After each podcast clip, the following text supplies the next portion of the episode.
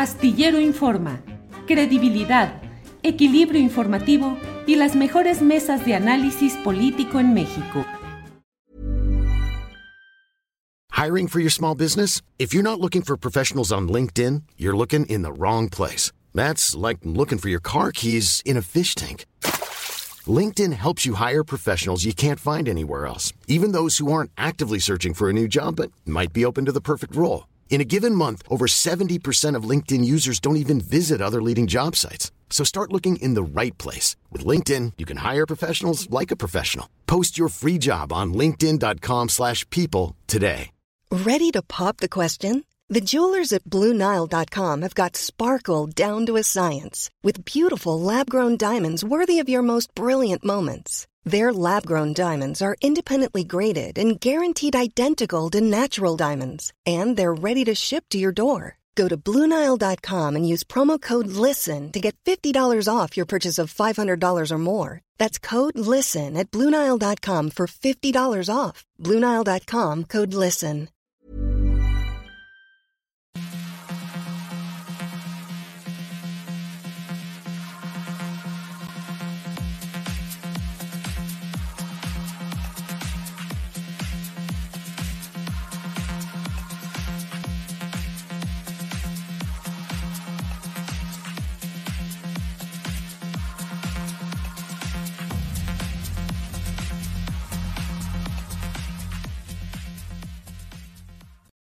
La una de la tarde, la una de la tarde en punto y ya estamos aquí en Astillero Informa. Gracias por acompañarnos en este viernes primero de julio. Hoy inicia el segundo semestre del año. Hemos consumido la mitad ya en la primera parte y entramos a la segunda. Hoy tenemos como siempre la mesa del más allá, recomendaciones de fin de semana, información con Adriana Buentello, entrevistas todo lo relevante e interesante de este día, como por ejemplo el hecho de que hoy el presidente de la República está en dos bocas, allá en Tabasco, en la inauguración de la primera fase de la refinería Olmeca.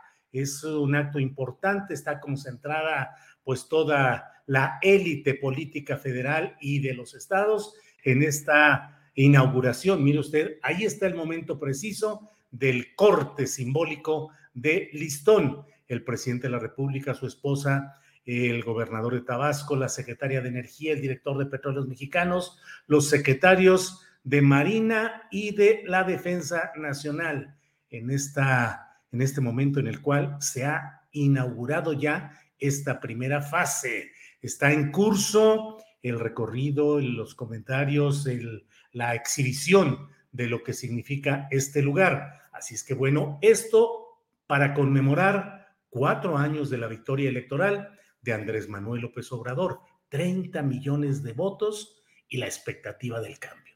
Para hablar de todo esto, para hablar de lo que ha sucedido en esta etapa, en este tramo histórico, es que, mire usted, ahí está, eh, la transmisión inició con estas tomas aéreas en las que se ve pues la amplitud, la dimensión de lo que se está inaugurando en una primera etapa allá en Dos Bocas, Tabasco. Lo veremos con un poquito más de detalle un poco más adelante, porque ya de entrada vamos a entrar con nuestra invitada de esta tarde, que es ni más ni menos que Sabina Berman, escritora, dramaturga, columnista. Sabina, buenas tardes.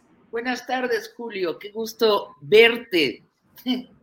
Gracias, igualmente, Sabina. Con mucho gusto, como siempre. Sabina, pues la verdad es que me pareció que justamente en un día como este, en el cual se cumplen cuatro años del arribo de una opción política progresista, popular o de izquierda, o como le queramos llamar o etiquetar. Pero bueno, ¿qué ha pasado? Y me parece que se requiere lucidez, equilibrio, y creo que eres la persona adecuada. Sabina, ¿qué has visto en estos cuatro años? ¿Qué te parece lo más relevante? Eh, Julio, lo que yo veo es que estamos en un mundo donde lo nuevo está naciendo, pero no termina de aflorar completamente y lo viejo no termina de morir. A ver, creo que lo justo es comparar lo que ha sucedido en estos cuatro años con lo que prometió el presidente López Obrador que iba a suceder.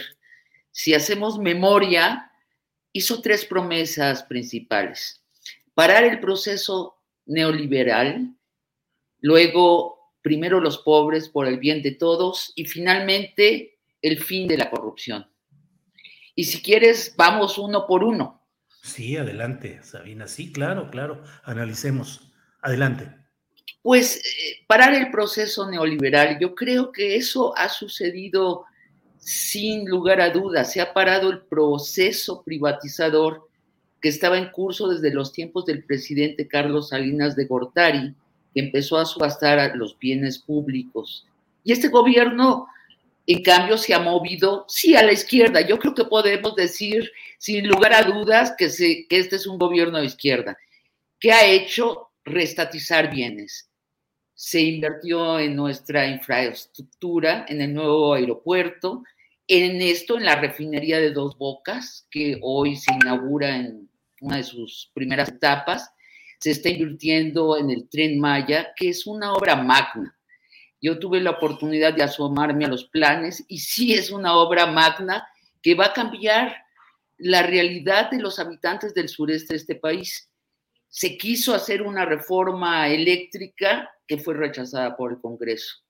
A mi gusto, Julio, falta irnos más a la izquierda, sobre todo en dos cosas. Hay que fortalecer los servicios sociales, es justo que en México cada persona tenga el derecho a servicios de salud y a una educación buenos y gratuitos. Porque en las escuelas y en los hospitales es donde existe realmente la patria, la patria real, la patria concreta. Lo demás es retórica política. Y necesariamente para que eso suceda, tenemos que hacer una reforma fiscal en nuestro país debe cobrarse impuestos a los más ricos de, este país en una cantidad de, no diría bastante mayor, pero sí por lo menos un 3% mayor. Hay que cobrarles más a esas 365 familias que en nuestro país concentran más riqueza que el restante 90%. La segunda promesa, primero los pobres pues... Eh, Sabina, perdón, y en este primer apartado de frenar el neoliberalismo, ¿crees que las fortunas y los privilegios de esos grandes conglomerados industriales o capitalistas se han venido, se han visto realmente afectados o siguen prósperos y navegando con su bandera al aire? Bueno, se les pidió que pagaran sus impuestos atrasados. es gran cosa. Esa es una gran cosa. Cuando uno ve las cantidades, eh, sí es una gran cosa. Sin embargo, es solo un principio. Es decir, pagan injustamente poco las grandes fortunas en México.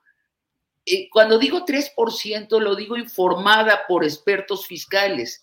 Nos cambiaría la vida al resto de los mexicanos si pagaran 3% más, porque la concentración del dinero en México es bárbara de nuevo, la cifra que es de Oxfam, de esta organización mundial que, estudia la distribución de la riqueza, es bárbara, es propia de un, eh, de, un eh, imperio eh, del medievo.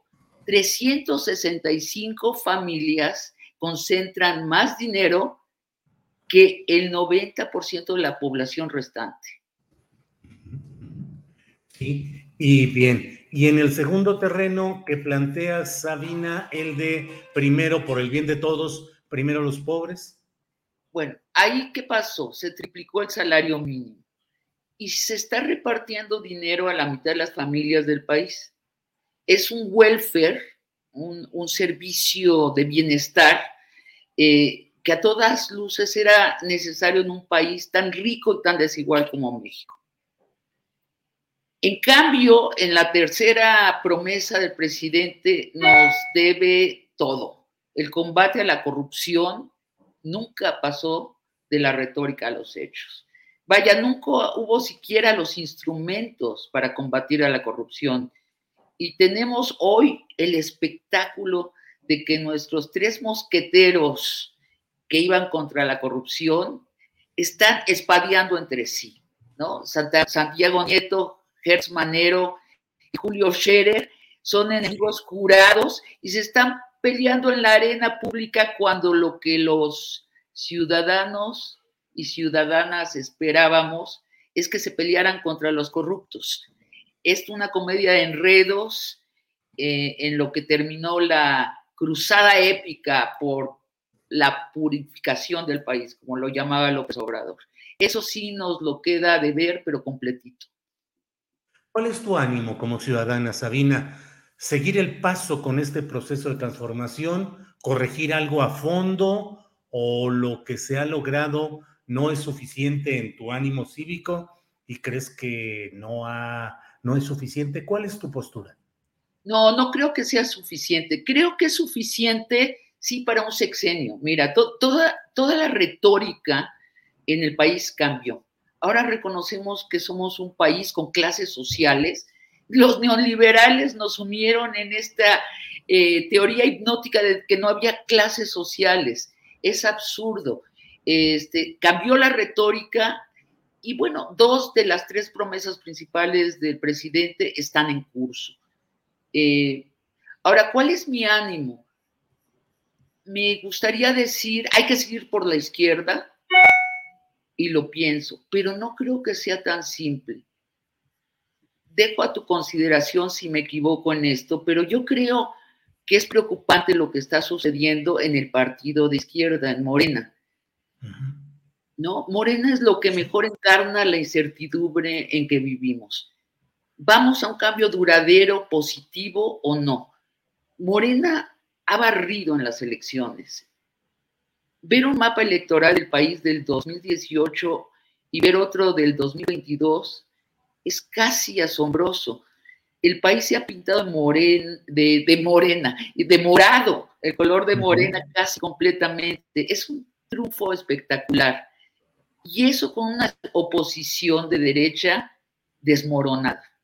Una oposición sin, sin ideario ni propuesta. Pero y es horrible la palabra pero, ¿no? Es la palabra más odiosa del idioma, es la vuelta en U de los caminos rectos. Aquí hay un gran pero, pero no sabemos ya qué es Morena. Tiene ya tantos pristas dentro. Y de nuevo, carece de instrumentos de control internos, que igual esto es la resucitación del PRI con otro nombre, y también con otro estilo. Pero un gobierno de Estado que no permite la democracia, que no necesariamente va hacia la izquierda, no está para nada asegurado que Morena, la Morena triunfadora, es la Morena que soñamos los que hace cuatro años votamos por la izquierda. Yo creo que decir que la moneda está en el aire es una equivocación. Yo más bien creo que la resolución de lo que es Morena está en los líderes de Morena, en López Obrador, por supuesto, en Claudia Sheinbaum, en Marcelo Ebrard, que son los líderes que tienen tracción en el partido. También está en los críticos de la izquierda, sobre todo en los críticos de la izquierda desde la izquierda, donde estás tú, donde estoy yo. Yo creo que si tenemos alguna misión es criticar a la izquierda desde la izquierda, explicarla también a los que no son de izquierda, pero criticar a la izquierda en lo que hace y no es de izquierda. Y por fin está en los electores que deben a pasar a ser críticos, aún con el partido por el que votan, o sobre todo con el partido por el que votan. ¿Qué es Morena? Esa, eso nos lo tiene que responder pronto la gente de Morena. Y creo que lo tienen que decidir ellos antes. Sabina, eh, citaste dos de las principales cartas para la sucesión, Marcelo Ebrard, Claudia Sheinbaum. Eh, no sé si consideres que en esa eh, carrera realmente está Adán Augusto López Hernández, pero ¿qué me dices de uno por uno de estos aspirantes? ¿Qué cosas positivas y negativas le ves a Marcelo, a Claudia y no sé si quieres agregar a Adán? A mí me gusta especialmente Claudia Sheinbaum por lo que ha hecho y por lo que adivino en ella, Julio. Este, tiene una forma de gobernar sujeta a la ciencia.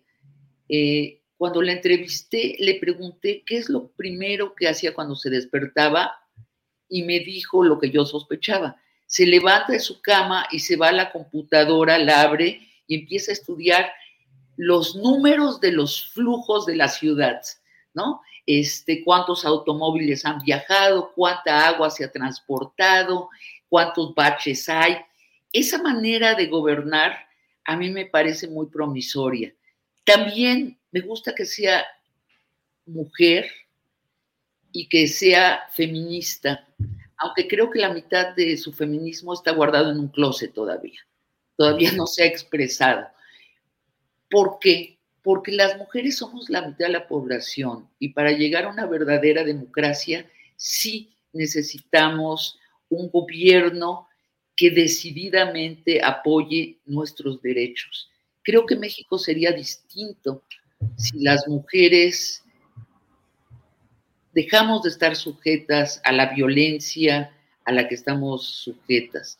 El país mejoraría ampliamente, las relaciones personales entrarían a otro nivel de civilidad. Eh, si tú lees el artículo que Claudia escribió hace un año para The Economist, en inglés, por cierto, ve su programa para una presidencia y a mí me gusta. Dicho en breve, Claudia quiere construir un estado de bienestar, es decir, con servicios sociales buenos y gratuitos es decir, un piso de, vida digna para todos. Esta es eh, la izquierda que a mí me gusta mucho. La verdad, Marcelo Ebrard también me gusta, pero por otras razones. Es un socialdemócrata popular, ¿no? Este, un hombre que no sale a la calle, sino toma sus decisiones en cenas en Polanco, en la Condesa, en los clubes de golf de Monterrey, eh, con los grandes empresarios. Lo que habría con Marcelo Ebrard sería un florecimiento de los derechos civiles, como los hubo cuando fue jefe de gobierno en la Ciudad de México. Habrían derechos asegurados para los gays, los trans, las mujeres, las minorías raciales, y habría muchos negocios en el país. Hay que acordarse que cuando Marcelo Ebrard fue jefe de gobierno de la ciudad, se construyeron edificios en México, como en la Ciudad de México, como nunca antes. Esto se reflejaría en el país. Entonces, Claudia sale a la calle y allí recoge las necesidades de la gente. Marcelo va a cenas de Polanco y la Condesa y ahí recoge las necesidades de los empresarios son dos tipos de, izquierda. No son la misma izquierda, pero son izquierda. Y Adán Augusto, Julio, tú explícame quién es. Yo no tengo la menor idea de quién es Adán Augusto. Sé que es un operador eficaz del presidente, pero no sé cuál es su pensamiento político porque no lo ha reflejado. Es una, para mí es una, una baraja que el presidente ha puesto allí para distraerlos.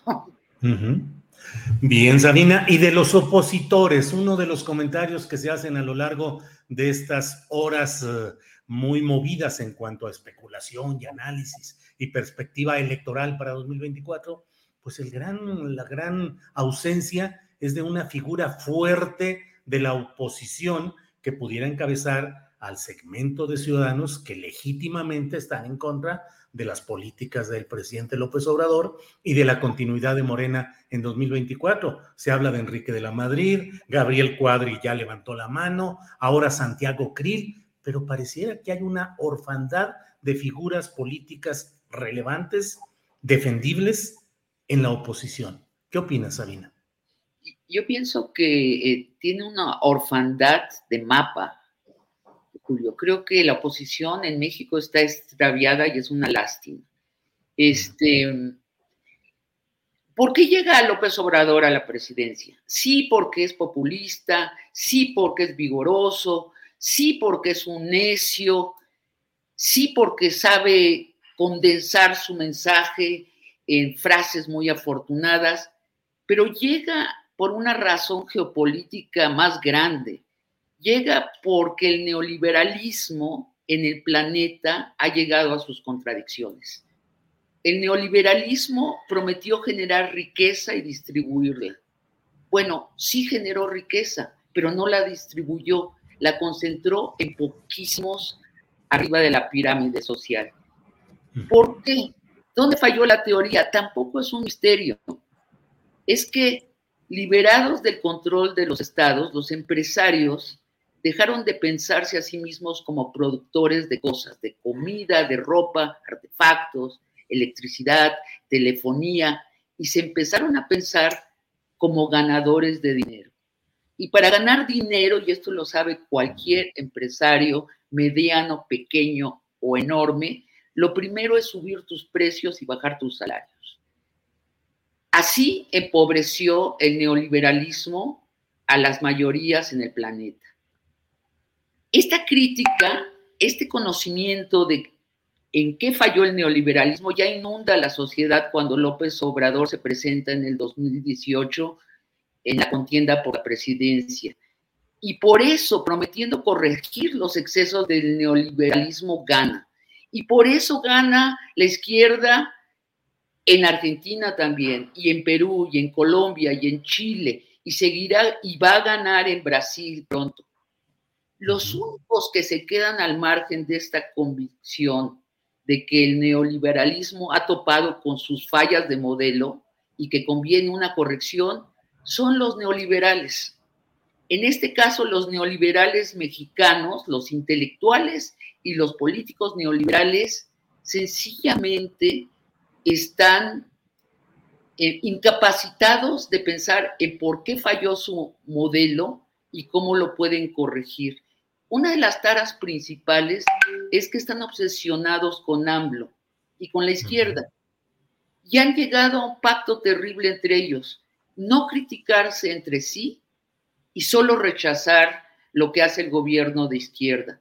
Y hay otra razón de fondo, es que ¿qué tiene que ver Krill con Alito, con este, alguna figura del PRD? en el fondo tienen ideologías totalmente distintas. Es como si pones a un coreano, a un china y a un vietnamita a dialogar a una mesa. Aparentemente, de lejos, parece que todos hablan el mismo idioma.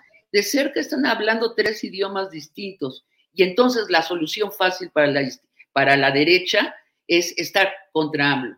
Pero esta tara... Este tener un traductor que es Claudio X González, que sería el personaje que traduce los tres idiomas. Exacto, pero Claudio X González es el traductor. Yo no veo que está haciendo ese trabajo, ojalá lo estuviera haciendo. Necesitamos una derecha que tenga un eh, proyecto alternativo. Es más, que alimente a la izquierda de otras posibilidades. Y Claudio X no lo está haciendo. Claudio X está manejando a la oposición como una empresa los reúne en su casa de las lomas y les da instrucciones y como en una empresa o una dictadura, porque las empresas son dictaduras perfectas, desciende la orden a los legisladores, la catan sin chistar y nunca van a las calles a platicar con los electores. Están entrampados y están, fíjate, hay algunas figuras muy interesantes de la oposición que están tratando de, zafarse de ese modelo dictatorial del señor Claudio X González. Este, por ejemplo, Germán Martínez. Germán Martínez, de, plano, además, se fue a otra bancada. Ah, estaba en Morena, perdón. Bueno, pero yo creo que Germán siempre fue un eh, hombre de, panista. Sí. Eh, pero Germán Martínez, Gustavo Madero, este, se fue a una otra bancada porque no soportan disculpa que use la palabra, la idiotez de esta retórica que colapsa en AMLO no, AMLO no, AMLO no. Es una, es una retórica demasiado breve para ellos. El mismo Santiago Krill hace un año empezó a hablar de la necesidad de que la derecha piense en un sistema de bienestar, como el que está pensando la izquierda. Supongo que él proponía otro sistema de bienestar lo callaron y ahora quiere ser presidente, pero sin decirnos qué representa y qué pasó con su idea para un eh, programa de bienestar. no nos dicen nada. La, la, derecha están confiados en que pueden ganar las elecciones presidenciales del 2024 con mercadotecnia. Yo creo que ese México no politizado, que era convencido con anuncios de televisión, ya se fue y es uno de los logros de López Obrador. Sí, eh, Sabina, ahora, ¿cómo te va en las sobremesas, en las reuniones sociales, en las pláticas en tu entorno? Eh, porque se ha eh, emponzoñado mucho la crítica contra López Obrador a niveles en los cuales utilizan palabras y conceptos sumamente descalificatorios.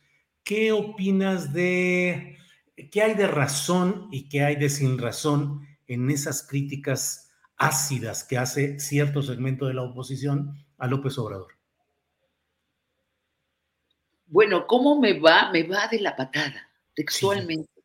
O sea, me invitan de pronto a una mesa, voy de buena voluntad y termino pateada.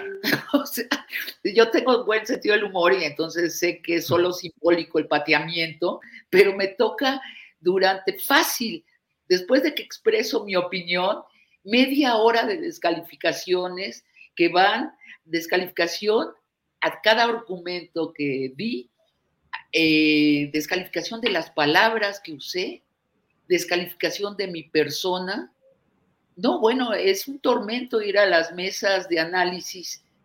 Eh, sucede algo eh, que tú ya has comentado en tu programa, que es el mundo al, revés en las mesas de análisis. Mientras el, presidente tiene 70% de aprobación entre la gente, gente, en las mesas de análisis tiene un eh, índice de desaprobación del 99% y están muy contentos allí soñando que ellos representan al país. No, se han encerrado en este no obtuso, martillante, necio, de que el presidente está equivocado en todo, en todo. Y vienen, y estas razones que encuentran de que el presidente se ha equivocado, algunas sí son válidas. Yo también creo que el presidente se ha equivocado en algunas cosas. Eh, pero la otra mitad de las cosas que señalan son aciertos del presidente que ellos leen a través de sus lentes neoliberales. Bueno, a través de sus lentes neoliberales, un hombre de izquierda pues está equivocado siempre. Así es, Sabina. Pues em, vaya que hay mucho que analizar y mucho que viene más adelante. Ya sé que no tenemos bolita de cristal y ya sé que siempre es una irresponsabilidad proponer que se hagan apuestas o eh, vaticinios, pero ¿crees que la izquierda continuará en el poder luego de 2024 o crees que el amasijo de poderes mediáticos, empresariales, em, partidistas pueden lograr descarrilar el proyecto de continuidad de la llamada 4T? para que lo descarrilaran tendría que pasar algo muy nuevo que no vendría desde la oposición, o, por lo menos la oposición que conocemos. Tendría que pasar una, una catástrofe o un milagro, pero no vendría de la oposición. No, yo no creo que la oposición que ahora tenemos sea capaz de ganar una elección presidencial. Sí creo que es posible que gane la Ciudad de México Ahí veo una oportunidad. Casi en ningún otro territorio, en ningún estado y mucho menos en el país veo que tengan la oportunidad.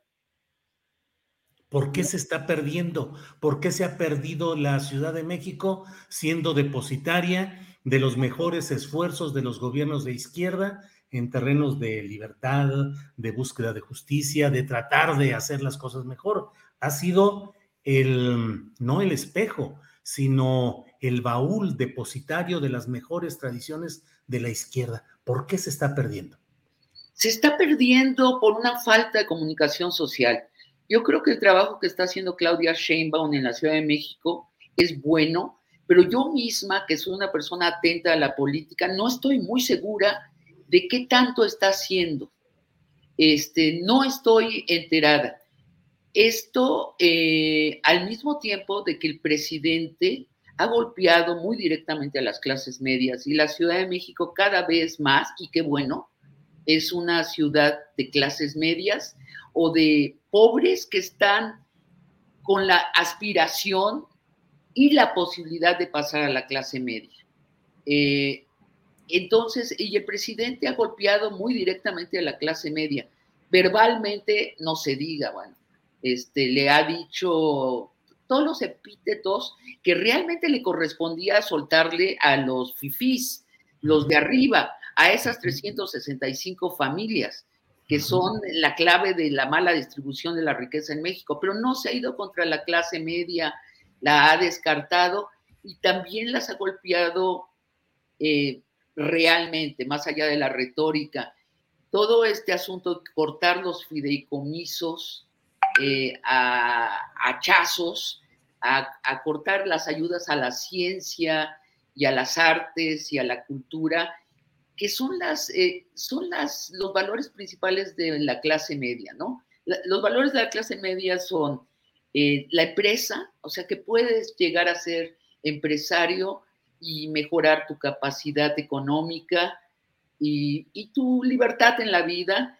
La ciencia es un valor principalísimo de la clase media, ¿no? La ciencia nos hará libres y nos hará felices. Yo comparto totalmente esa creencia en la ciencia, la creencia en que la cultura y las artes dignifican la vida y son el laboratorio de las nuevas ideas, también es de la clase media. Bueno, todo eso el presidente lo ha golpeado. Tenemos, fíjate que tenemos un sexenio donde la cultura, las artes y las ciencias están menos protegidas que cuando estaba Fox.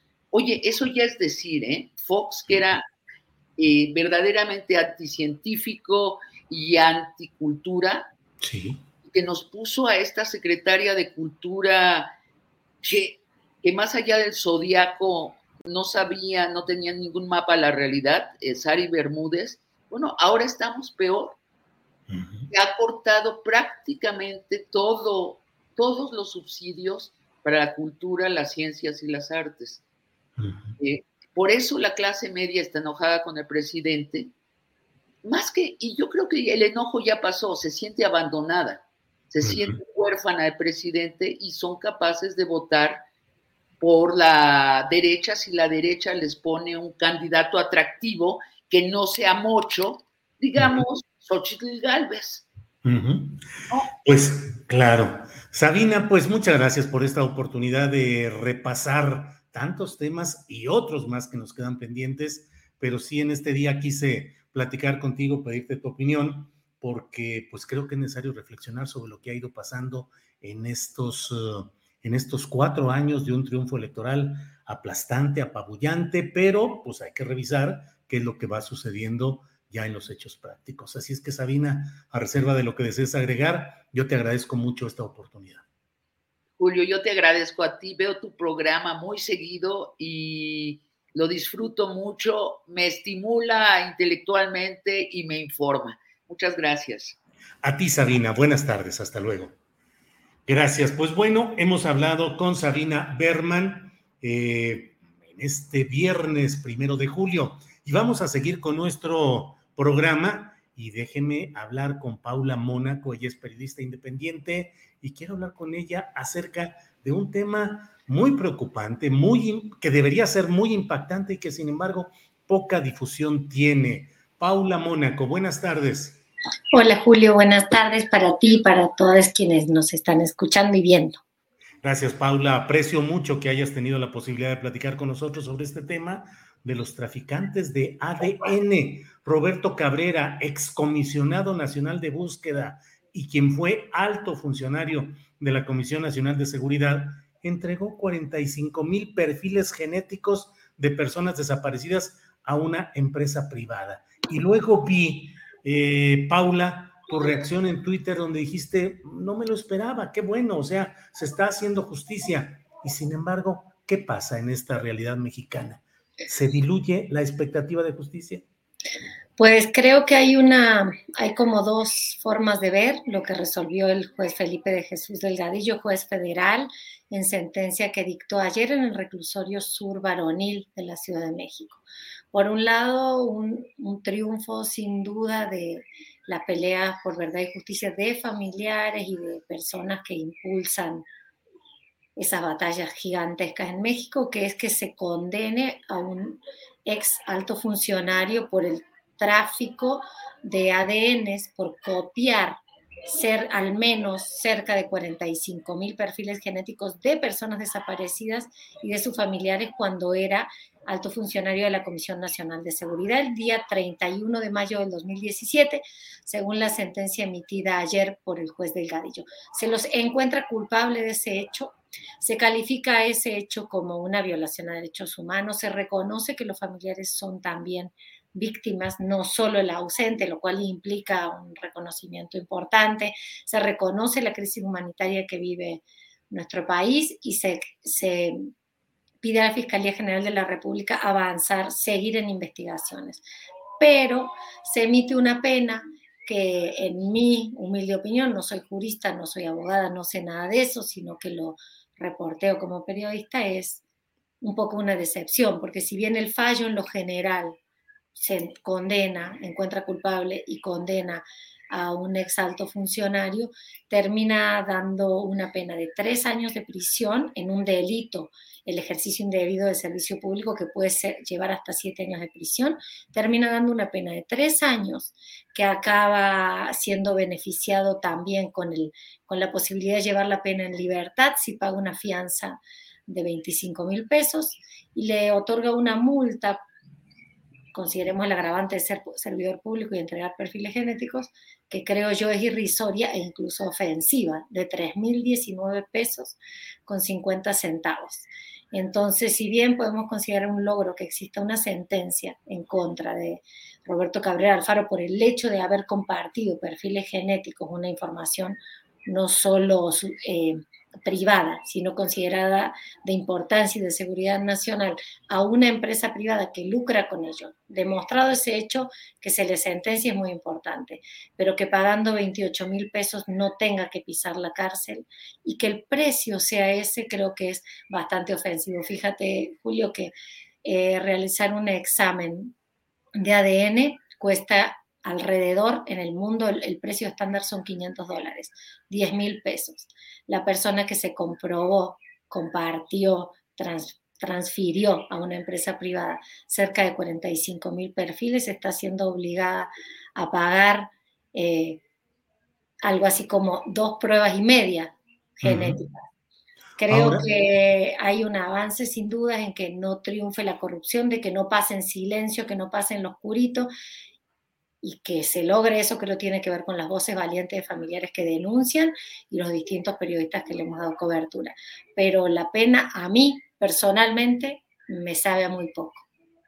Paula, eh, para quienes nos escuchan, para la audiencia, el proceso es que un funcionario federal, un funcionario del gobierno federal, recopilaba la información genética de los desaparecidos en México, 45 mil casos. ¿Así es? La situación es que el gobierno mexicano, desde hace ya muchos años, recopila la información genética de los restos que va encontrando, se toman muestras de estos restos que aparecen en fosas, que están en CEMEFOS, que aparecen en vía pública, se toman muestras, pero también de familiares que eh, otorgan su muestra de ADN porque para identificar a un resto óseo hace falta contrastar la información genética de ese resto óseo con la información genética de al menos una, aunque generalmente son dos personas de su familia que tengan un vínculo sanguíneo directo.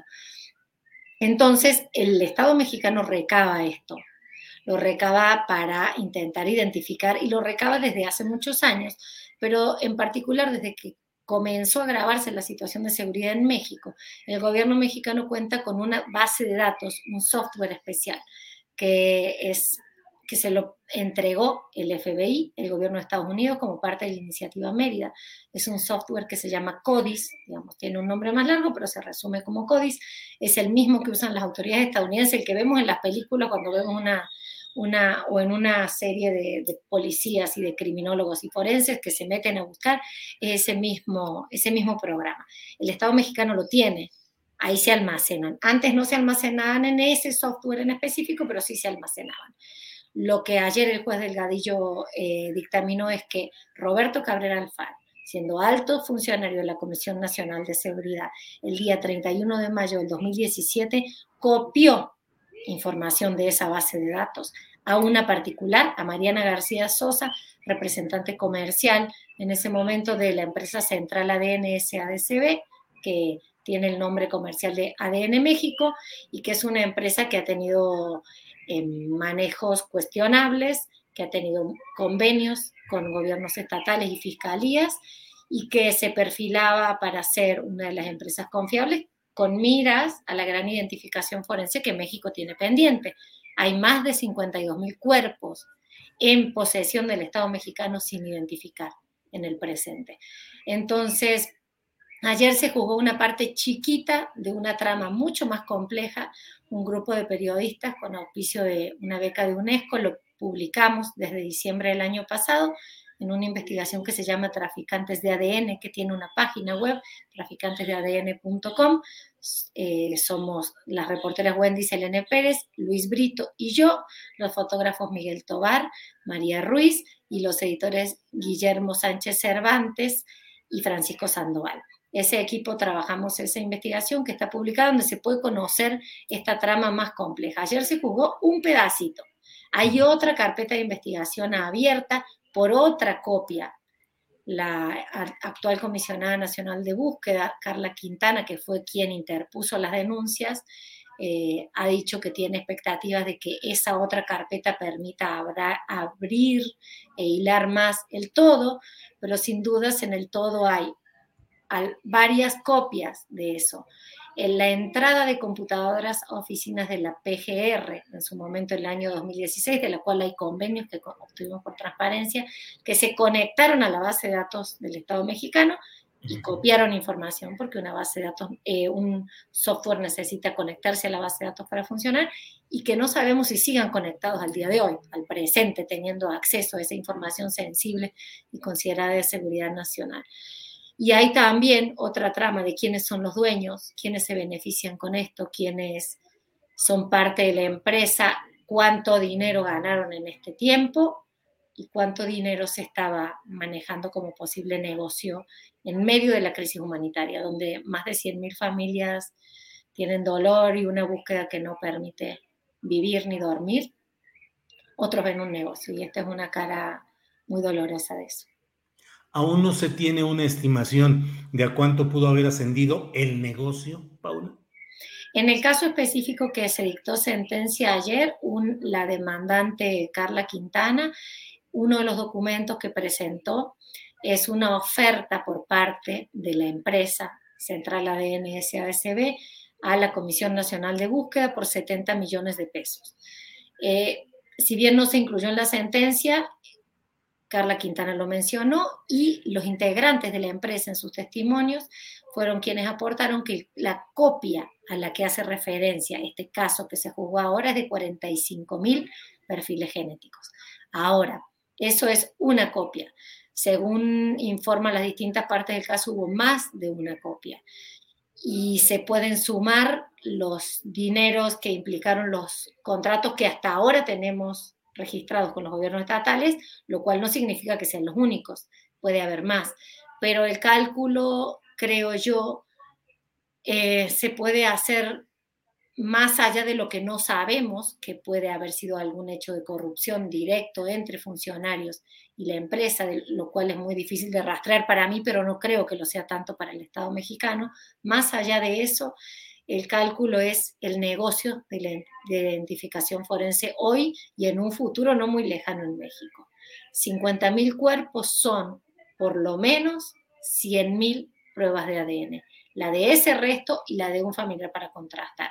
Pero considerando que para que sean fiables son dos pruebas, son por lo menos 150.000 pruebas de ADN. Multiplicándolo por 500 dólares, eh, da una cifra bastante elevada. Y esto considerando que las pruebas arrojen resultados válidos en una primera, en, en, el testeo. No siempre una prueba de un resto óseo arroja un resultado válido, a veces los restos no tienen carga de ADN suficiente para dar un resultado, entonces hay que probar con otros.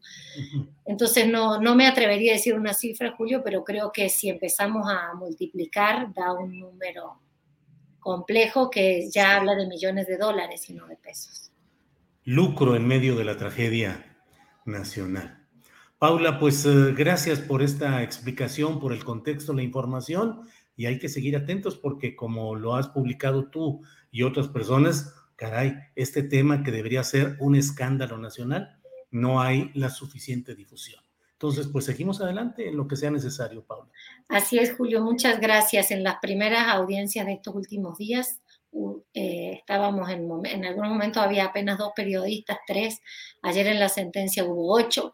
Ningún medio nacional envió fotógrafos a hacer guardia, a tomar retratos, excepto pie de página. Y creo que eso da cuenta de que sí hay mucho que investigar porque hay ligas de mucho poder entre propietarios, socios, beneficiarios, y ayer el juez lo exhortó a la, Fiscalía General de la República a que continúe con la investigación.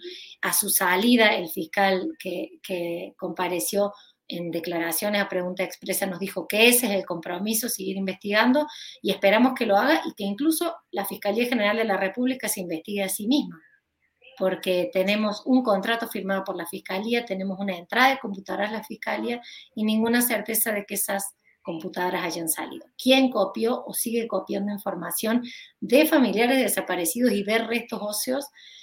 Eh, todavía no sabemos si hay mucho por investigar. Hasta ahora la prensa hemos aportado tal vez más datos que la propia justicia.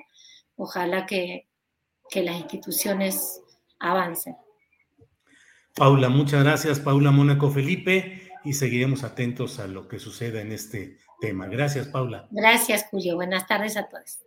Gracias, Paula. Híjole, lucrar con la desgracia, con la tragedia, no resolver los asuntos, tenerlos ahí archivados y sin mayor atención ni resolución justiciera, pero sí hacer negocio de millones de pesos y luego recibir una sentencia ínfima, ridícula, insultante.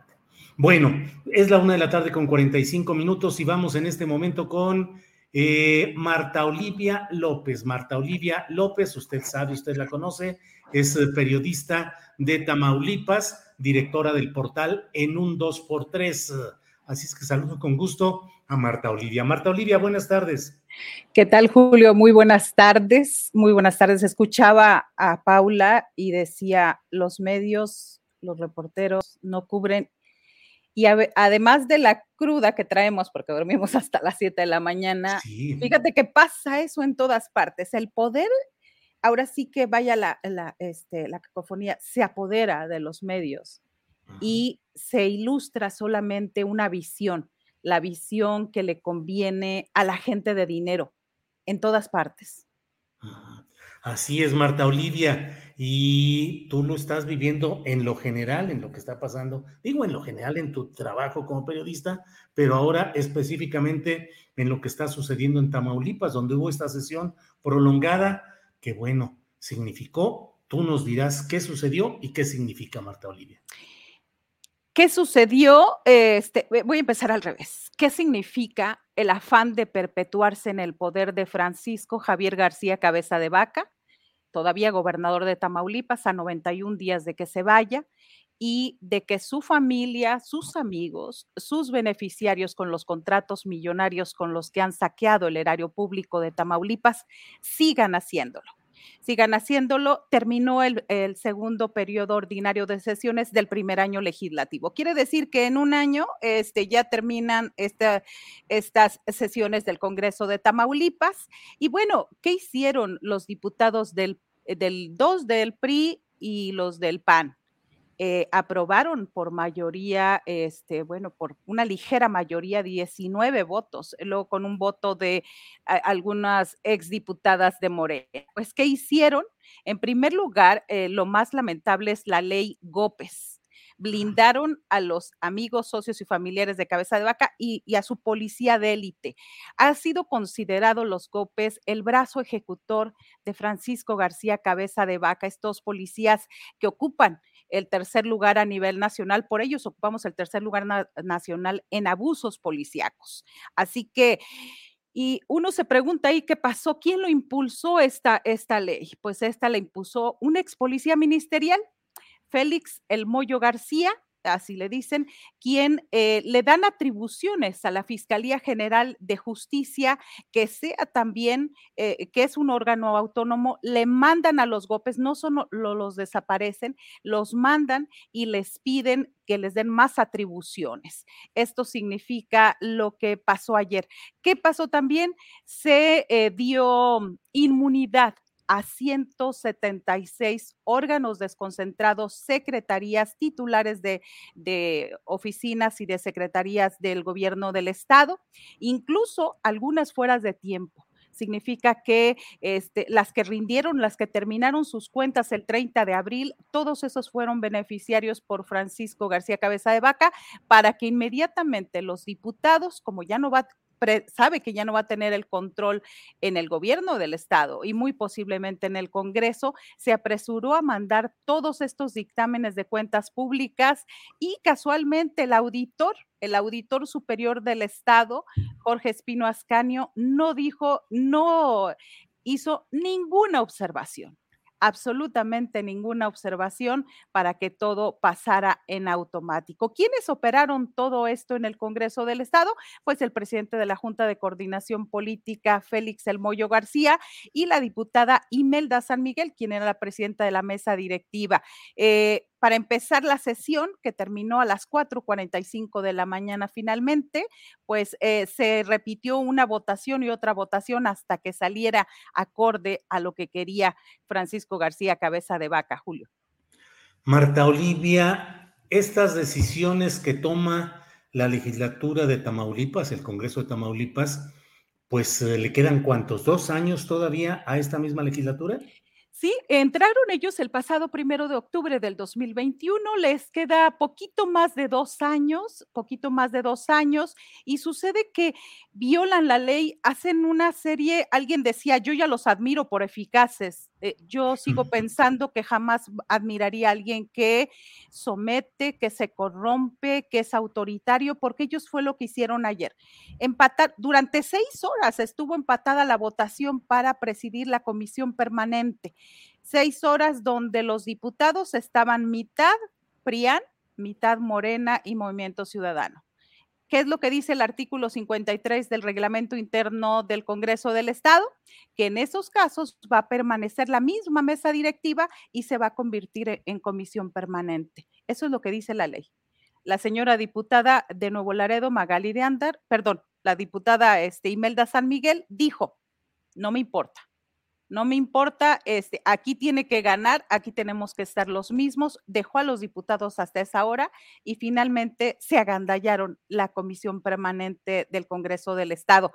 Hay otro detalle, por si no tuviéramos con lo de la ley GOPES, con las cuentas públicas, está la carta de no corrupción. Primero le mandan a la Fiscalía General de Justicia, la Fiscalía Anticorrupción, los policías, los GOPES para que los cuiden, una serie de reglamentos y una escuela de capacitación, no solo eso. Y, que además lo dijo anoche el diputado eh, de Morena, Isidro, Isidro Vargas, es financieramente inviable. No se puede hacer de tajo una situación así. Pero bueno, si esto no, no nos bastara con la intención de seguir con las mismas empresas de prestanombres con las que han saqueado el erario, se aprueba la Carta de No Corrupción que quién crees que la va a extender? La Fiscalía General de Justicia del Estado. Entonces, únicamente la intención es que solamente las empresas del gobernador saliente podrán seguir participando.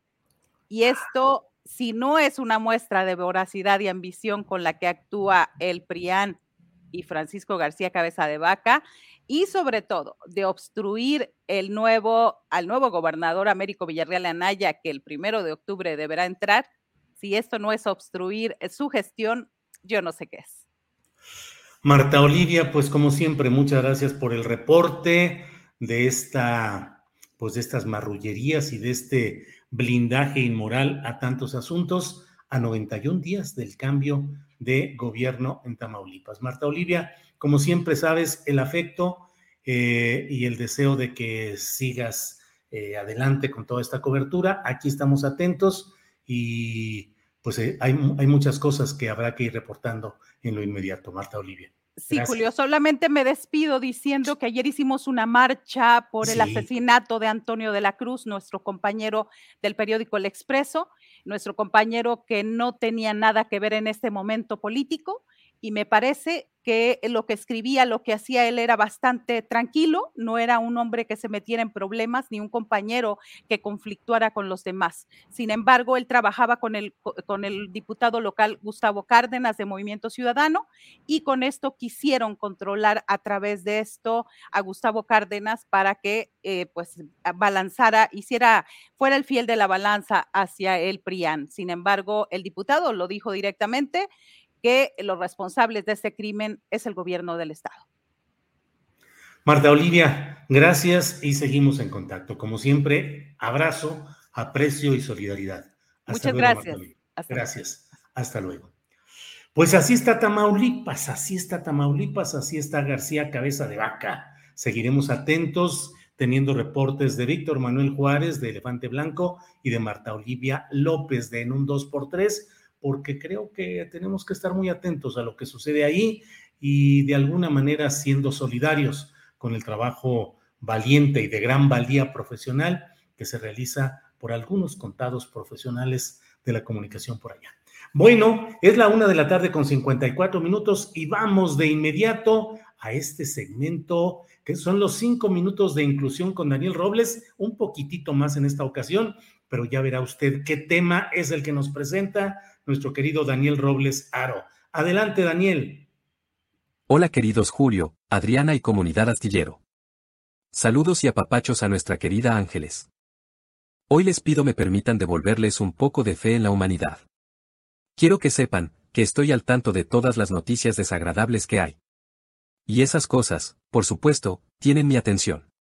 Sin embargo, creo que el mundo y la sociedad siempre agradecerán historias amables. Bueno pues, ¿se acuerdan que fui a renovar mi INE para poder solicitar mi alta en el SAT? Pues este pasado martes fui. Todo positivo yo. Con toda la actitud, llegué.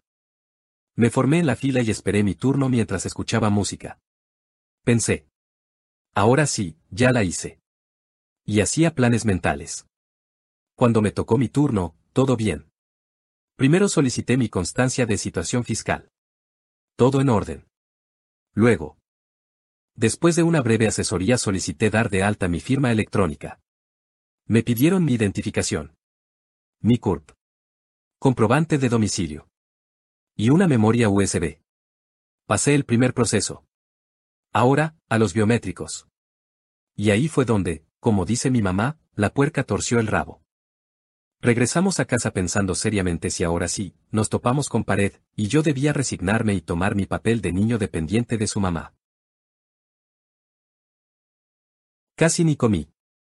Me dio el bajón y a mi mamá también. Entonces. Decidí platicar en Twitter lo que me estaba pasando. Y escribí un hilo que dice así. Hilo sobre mi experiencia en el SAT MX. Hoy, por fin, tuve mi cita y todo bien hasta que llegué al módulo de atención. La persona que me atendió fue siempre muy amable. Y me explicó muy bien mis opciones. Sin embargo, tuvo que llamar a su coordinador para saber si procedía que yo obtuviera mi firma electrónica. Y, como yo no puedo firmar de forma autónoma, pues fue a consultar las normas. Y al regresar, nos explicó que el SAT no puede saber a simple vista si yo soy una persona capaz de asumir una responsabilidad como contribuyente. Mi certificado de discapacidad dice que mi lesión es motora, y que me comunico con tableros. Y que requiero, por supuesto, un cuidador. Entonces, tengo dos opciones. 1. Presentar un dictamen médico de capacidad. Moral o mental supongo. 2. Que mi mamá consiga un dictamen de incapacidad, y ella firme por mí, como tutora. Yo sé que es un hecho, que siempre requeriré ayuda física. Pero me gustaría ser reconocido legalmente, como una persona capaz de tomar decisiones y adquirir responsabilidades. Y ahora no sé qué hacer. Y puse este GIF de chico triste. Y de la depre, me fui a dormir. Y casi no pelé mi cel. Como ya les había platicado antes. Tengo una aplicación en mi celular que me lee en voz alta todas las notificaciones que me llegan. De Twitter. Del WhatsApp. Correos. Etc. Entonces, por lo general, lo apagamos durante la noche y al encenderlo por la mañana, escucho las notificaciones acumuladas. Y entonces. ¿Qué creen? Mi hilo se empezó a viralizar. Las notificaciones no paraban. Muchos mensajes de medios solicitando entrevistas. Mi vida se trastornó. Muchos diarios y páginas hicieron una nota sobre mi tweet. Algunos exagerando las cosas. La neta. Ja ja ja. Tuve mis 15 minutos de fama. Pero. Gracias a todo ese ruido, agarré fuerzas y decidí luchar por mis derechos. Yo creo que el SAT no está familiarizado con casos como el mío. Me pregunto, ¿cuántas personas con una discapacidad como la mía tienen la oportunidad de tener un empleo? De pasar de ser sujetos de asistencia, a miembros productivos para la sociedad. Y también, ¿cuántos llegan a solicitar ese trámite para ser parte del sector formal y pagar impuestos? Y bueno, agregué esto a mi hilo. Hola de nuevo. Estoy sorprendido por la respuesta a mi hilo. Y les aclaro. Esto no es un pleito con el SAT.mx. Yo lo veo como una gran oportunidad de cambiar un reglamento excluyente. Que se nos otorgue la confianza y se reconozca nuestra capacidad moral. Jurídica. O como se llame. Independientemente de nuestras capacidades físicas. Propongo. En mi caso, se reconozca mi forma de comunicación visual. Y los tableros, como medio alternativo de expresar nuestra voluntad. Vean nuestras capacidades, por encima de nuestra discapacidad. Ustedes. SATMX. Abogados. Medios. Gobierno. Legislativo. Díganme qué hacer y yo lo hago. Ese fue mi hilo. Y tengo excelentes noticias. Habemos firma electrónica. Se puso en contacto con nosotros, un directivo del SAT. Súper buena onda y accesible. Quien, además de instruir al personal del SAT para que hicieran los ajustes razonables en mi caso, me invitó a formar parte de unas mesas de trabajo para hacer los cambios necesarios a las normas vigentes. Es un gran avance. Estoy súper emocionado y satisfecho de abrir camino para otras personas que lo necesitan. Ahora sí ya estoy en condiciones de empezar a aterrizar mi proyecto de ser conferencista y ofrecer mis servicios de manera formal. Y además podré ganar dinero para costear parte de mis gastos y financiar mis proyectos en favor de la inclusión y la accesibilidad, que son muchos. Abrazo virtual para todos. Postdata. ¿Qué onda con los ovnis? Hasta la próxima. Sobre mi discapacidad. Por lo general se le conoce como parálisis cerebral. A grandes rasgos. No hablo. No camino. Solo controlo mis ojos. Que son como los limones que me dio la vida. Con ellos, una pizca de tecnología, y mucho coco, haré de mi vida una gran limonada para compartir. Y a propósito, te comparto mis redes. Twitter. Arroba Daniel Robles Mex. Facebook. Daniel Robles Aro. YouTube. Daniel Robles Aro. Instagram. Daniel México 2020. Allá nos vemos. En Grupo SIC contamos con más de 15 años de experiencia en el área de importación y comercialización de productos. A partir del 2019 nos especializamos en la venta de vasos aislantes, acrílicos y plásticos por mayoreo, a través del comercio electrónico. Un año después se inaugura la primera tienda SIC, ubicada en Nuevo León. Meses después, nos expandimos con dos tiendas más dentro de la región, siendo los principales proveedores del estado con alrededor de 1.300 diferentes tipos de vasos cada uno de ellos fabricados con el fin de cubrir tus necesidades y gustos. Así, nos convertimos en Grupo SIC, tu proveedor de vasos y termos al mayoreo.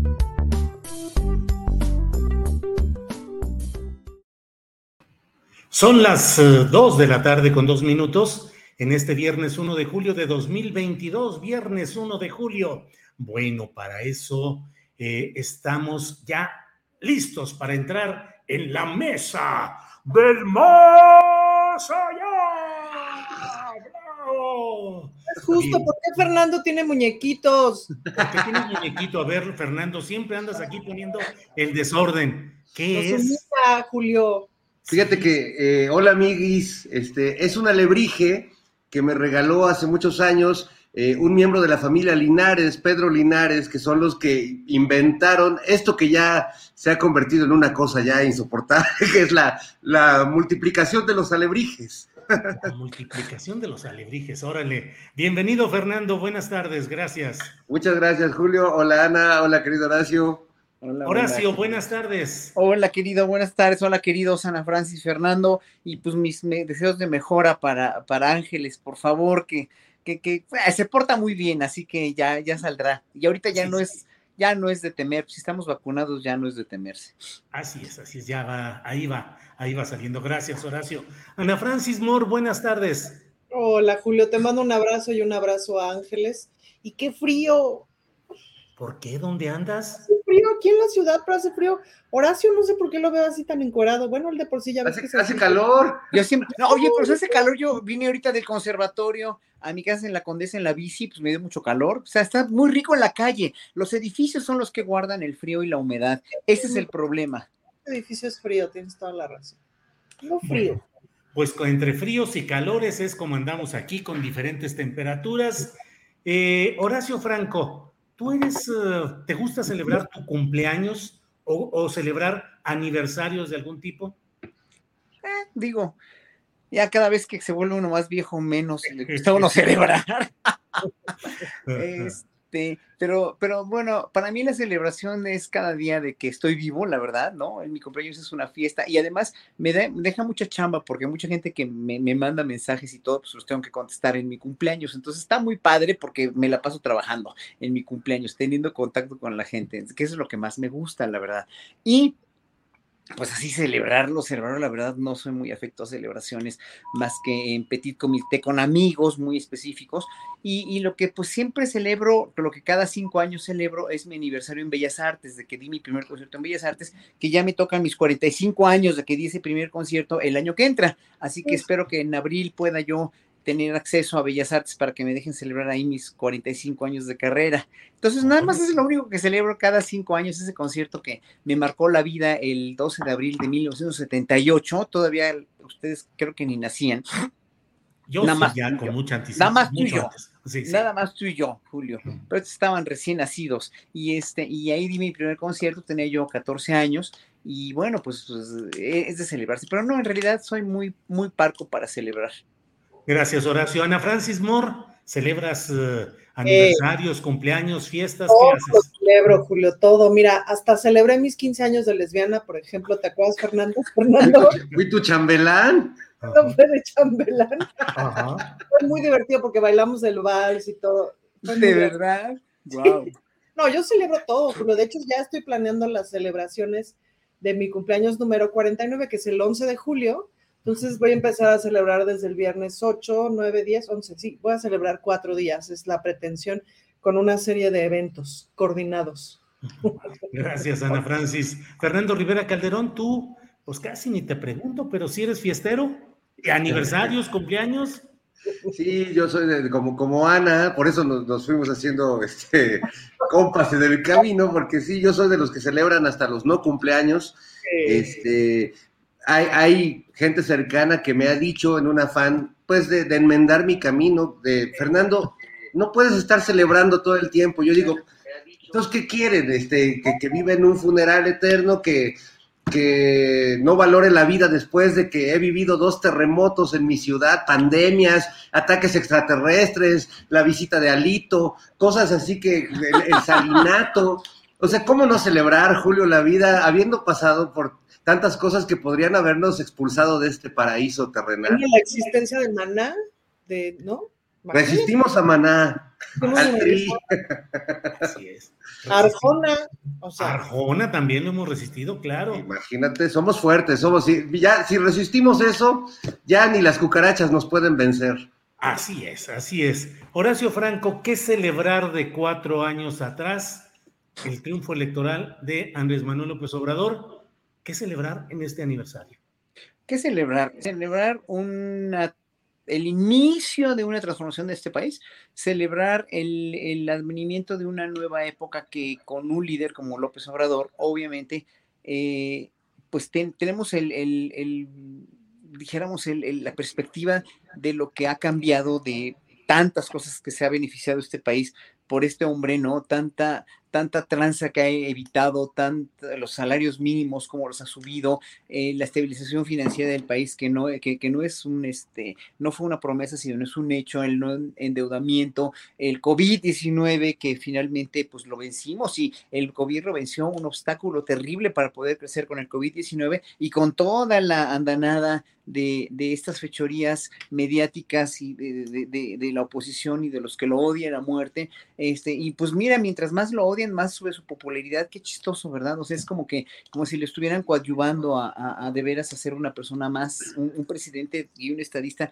más querido. Ha tenido fallas, obviamente. Hay, todos los días salen cosas que no nos pueden gustar, pero que finalmente en el, en el, en, ya en el enlace, en la perspectiva panorámica de todos los hechos, sí hemos avanzado mucho como país con esta transformación y con este líder, que lo colocan en el segundo líder más aprobado a nivel mundial, aparte de que es un líder en Latinoamérica y que finalmente sí, México sigue adoleciendo de muchas cosas que le dejaron del pasado y cómo no voltear a ver al pasado si lo estamos viviendo las consecuencias todos los días, las estamos viviendo diario, hay esas consecuencias que no nos vamos a poder librar de ellas, pero que, que hay que celebrar que estamos en el inicio de ahora el problema no va a ser estos cuatro años o los seis que dure el sexenio, sino que cómo vamos a, cómo, quién va realmente a llevar a cuestas toda esa herencia política, toda esa herencia de transformación de López Obrador. El que se quede tiene que ser verdaderamente una persona que le llegue ya no a los talones, sino pues a las rodillas o, a la, o, lo trate de igualar, porque si no, pues esto se puede también venir abajo. Gracias, Horacio. Eh, Ana Francis, eh, ¿Qué celebrar en estos cuatro años? ¿Qué es lo más importante y lo más relevante que crees que se ha conseguido en este tramo? Pienso que lo más importante es el cambio cultural, fíjate, el cambio cultural que se está dando, esta... Mm, o sea, como que no puedes avanzar absolutamente nada si no, si no hay un convencimiento de la gente. Es, es, es, literal cambiar el rumbo y este cambio de rumbo tiene que ir acompañado y tiene que ir, tiene que ser hecho por un montón de personas y eso requiere un montón de esfuerzo. Y pues no es así como que dices, cambio de rumbo, véngase para acá y todo el mundo dice, sí, pues no, hay todo un proceso de convencimiento, de, convencimiento y de explicación, pues, ¿no?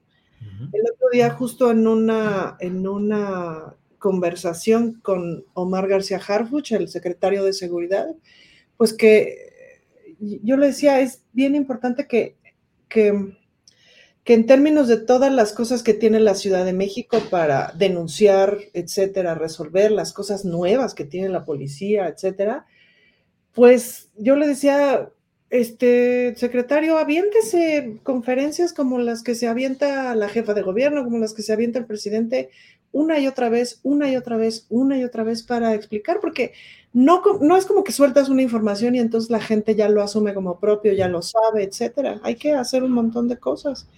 Em, entonces, creo que el cambio cultural en relación a que cada vez más gente está interesada en el ejercicio político, en el ejercicio ciudadano, en lo cotidiano, eso yo creo que no tiene marcha atrás. Es un poco como el cambio cultural que ha habido con respecto al feminismo, a las mujeres, etcétera que no tiene marcha atrás.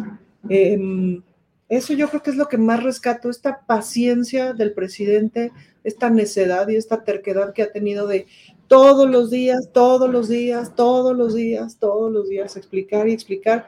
Y si tú te fijas, podrías dividir las mañaneras en 10 temas, no mucho más, pues, ¿no?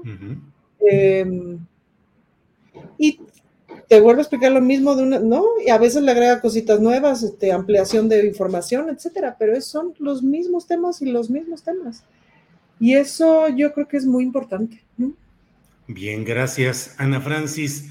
Em, Fernando Rivera Calderón, si por un acto de magia te dijeran ahorita organice una fiesta por este cuarto aniversario del triunfo electoral del presidente López Obrador, seleccione o invite a sus vecinos en los que va a haber opiniones diversas, posturas diversas. ¿Cómo lo harías esa fiesta? ¿Qué letreros pondrías? ¿Qué diría el pastel? ¿Y qué le dirías a tus invitados? Bueno, de entrada te haría la invitación preguntando previamente quién tiene COVID, porque ahorita, por lo menos aquí en mi edificio, habemos varios vecinos. Yo no, porque yo, yo todavía creo que tengo inmunidad o soy una especie de vacuna humana, pero... Tapabocas, pañacate. El alcohol. en alcohol. Ándale, Horacio. Como me mantengo en alcohol, pues me esterilizo todo el tiempo. Entonces eh, pero mis vecinos no, entonces sí tendría primero pues que hacer una aclaración de que aguas con los que ya andan estornudando por ahí, porque luego en pos de hacer actos de campaña o de quedar bien con todo el mundo, pues anda uno repartiendo también el virus y no, no está chido.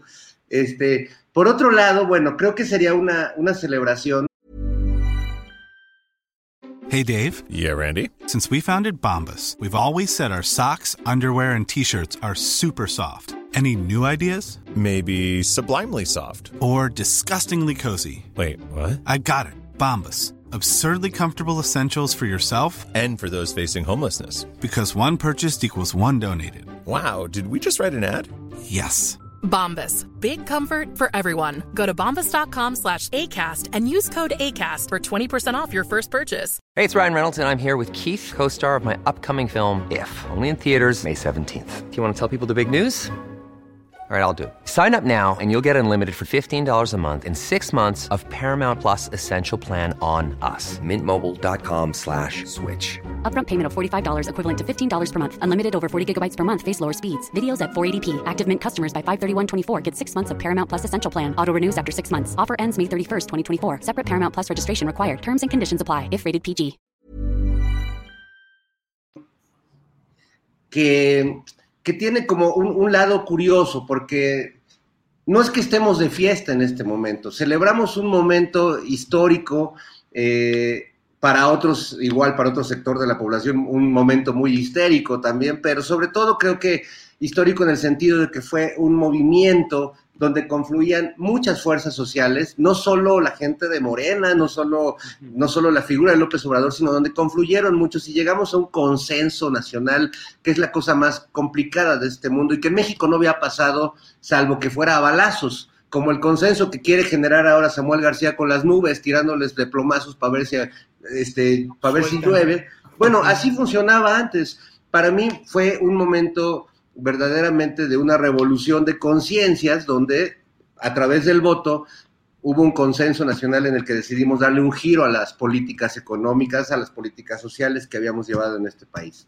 Entonces, eso sin duda hay que celebrarlo, conmemorarlo quizás, vamos a vivir el proceso en el que esa fiesta se va a volver más bien una conmemoración, pero lo que también creo que es importante es que no es que celebremos porque estamos de fiesta, estamos eh, como dicen las obras en la calle, eh, disculpen las molestias, estamos tratando de reconstruir un país que estaba saqueado, devastado, roto, herido, y creo que estamos tratando no solo el gobierno del presidente, sino un montón de esas fuerzas que confluimos ahí, algunas que a lo mejor ya no están con todo ese apoyo ahí tan, tan fuerte a la parte política, pero que siguen empujando que haya transformaciones en, en todos los sentidos. Entonces, bueno, mi, corazón sí está de fiesta desde esos cuatro años. Yo, eh, además, decidí tomar una decisión como, como periodista, como comunicador previo en, los tiempos de esa campaña, donde decidí pues dejar esta medianía, a veces muy cómoda para los periodistas de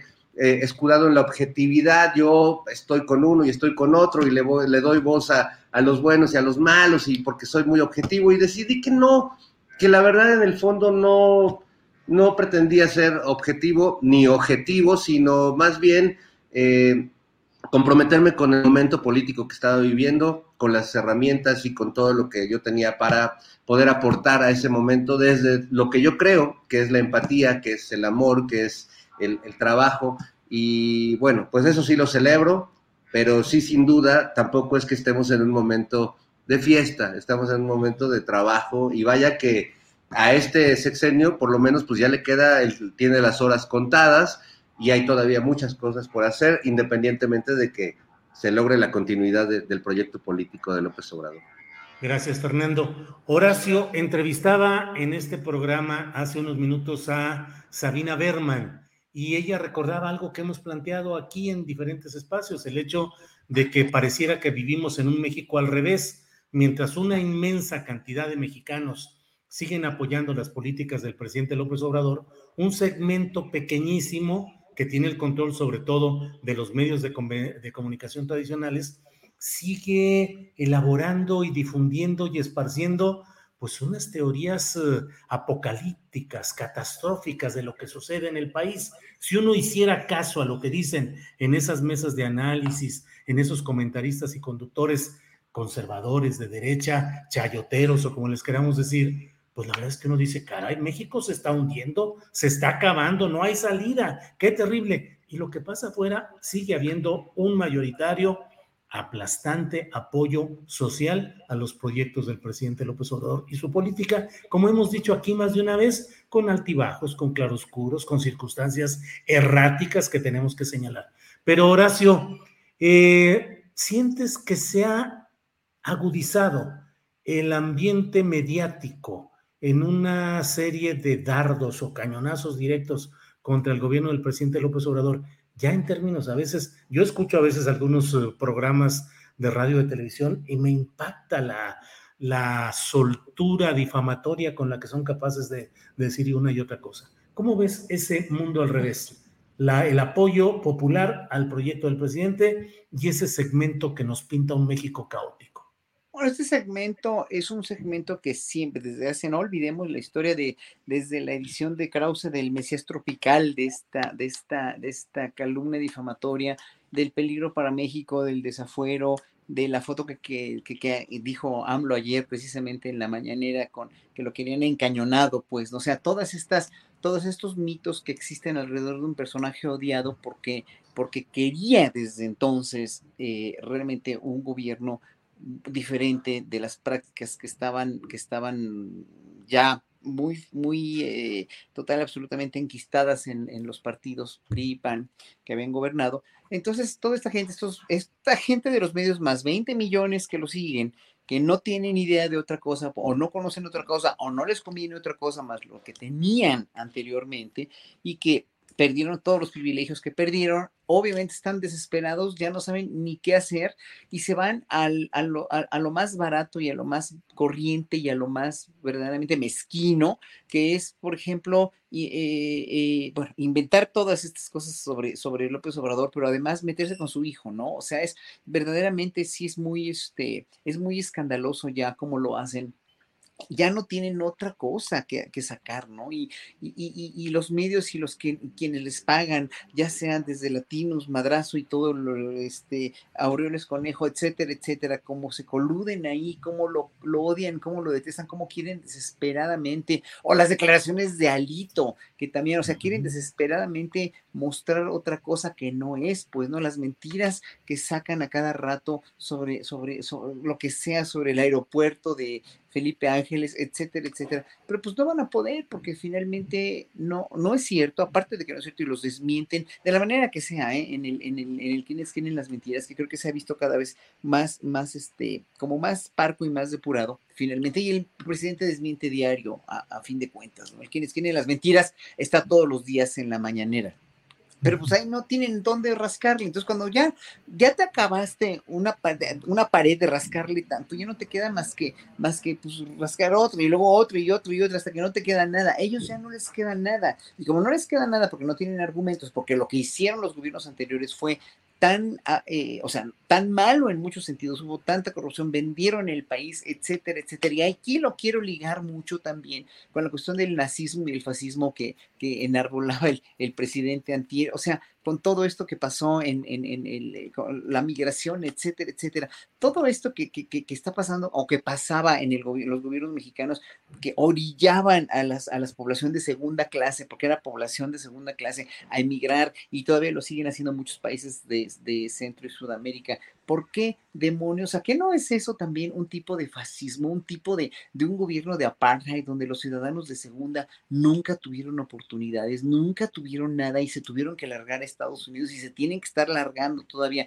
porque en México todavía no se acaban de solucionar las cosas, porque esto lo dejaron hecho un verdadero desmadre, finalmente. Entonces, yo concluyo con esto. Este, obviamente, si no se ve con memoria histórica la, la, la, la cuestión, la cuestión eh, de los últimos 30 años, cómo se vino deteriorando ese sistema neoliberal con tanta corrupción y claro, un sistema neoliberal eh, practicado con toda la ética y con toda la, la, sofisticación del mundo por gente honesta, puede que no sea tan malo, pero aquí hubo tanta corrupción y vendieron al país de tal manera y consideraron a los ciudadanos de segunda clase que nunca más pudieron o que nunca tuvieran acceso ni a salud, ni a prebendas sociales, ni a poderse desarrollar, pues era un condicionamiento terrible, pues, ¿no? Entonces, todo este pueblo es el que le agradece a Andrés Manuel López Obrador que todos los días se fije, su vista en ellos y los ayude y los apoye. Claro, si y, no hay manera de contrarrestar eso, no hay manera de contrarrestar el apoyo popular. Andrés Manuel en sí mismo es una máquina de venas que va, va, va, va derecho y no se quita, ¿no? Aunque Morena adolezca de muchas cosas o tenga muchas cuestiones que se le pueden cuestionar o lo que ustedes quieran, pero es Andrés Manuel y su gabinete y el gobierno que están haciendo cosas que poco a poco van avanzando. No hay seguridad todavía al 100%, no, la Guardia Nacional, todo lo que, el programa de tu, tu de ayer estuvo muy buena, Julio la vi, muy bien, o sea, concuerdo con todo lo que dices, sí, en realidad sí, pero no, no quedaba otra, no quedaba otra más que realmente hacer una Guardia Nacional que fuera ahorita por lo menos militarizada para que a este país no se lo llevara la fregada en cuestión de seguridad, porque de veras venían con todo, porque estaba con todo la inseguridad, ¿no? Y sigue, ¿por qué? Porque siguen igual de mal educados y siguen igual de, de, querer, querer, precisamente conservar sus territorios, porque lo que hizo el presidente Calderón, pues fue verdaderamente avasalladoramente nefasto para este país. Lástima. Gracias, Horacio. Ana Francis, eh, en el escenario político, pues está las propuestas de la llamada Cuarta Transformación, con varias precandidaturas muy explícitas y muy definidas. Del lado de la oposición, levantó la mano Santiago Krill, ya antes la había levantado Gabriel Cuadri. Eh, me parece que Enrique de la Madrid está, Enrique, sí, Enrique, eh, sí, Enrique de la Madrid, eh, está, creo que hay segmentos priistas que están muy afanosos queriéndole construir un escenario positivo al hijo del expresidente de la República. Y en la Ciudad de México ha levantado la mano Xochitl Gálvez. ¿Qué opinas de esas precandidaturas, Ana Francis? Pues hay varias que son muy divertidas. También no olvidemos a Lili Telles, ¿no? Claro, sí, sí, sí. Que es de las más divertidas de todas. Es como un bolsonarismo mexicano con Lili Telles y con Gabriel Cuadri, ¿no? Algo así. Claro, claro, es como, hay unas que son francamente divertidas, pues, es decir, como de, que, que una dice, de ver, debe, o sea, sí lo están diciendo en serio, es como para decir, este, distraer tantito, es como para construir algo, o sea, no, luego parece que sí lo dicen en serio. Y es pues rarísimo, ¿no? Es como si yo quisiera ser la prima bailarina del ballet Bolshoi. No se va a poder, Julio. Este, no tengo con qué, la neta, ¿no? Nunca lo tuve, no lo, no, no lo tengo, ajá, no se va a poder. Entonces, esa fantasía llama la atención. Luego, por otro lado, está Santiago Krill, que me parece que es como de los panistas de los menos indecentes, pero pues no le veo que levante a las masas, ¿no? Tampoco. Este, entonces, ese me dio más bien ternura. Em, y luego de los priistas, pues está todo descuajaringado ahí, pues, ¿no? O sea, como que no hay manera de, de que se junten. Luego, pues algunos expresidentes que se la están armando de jamón alito.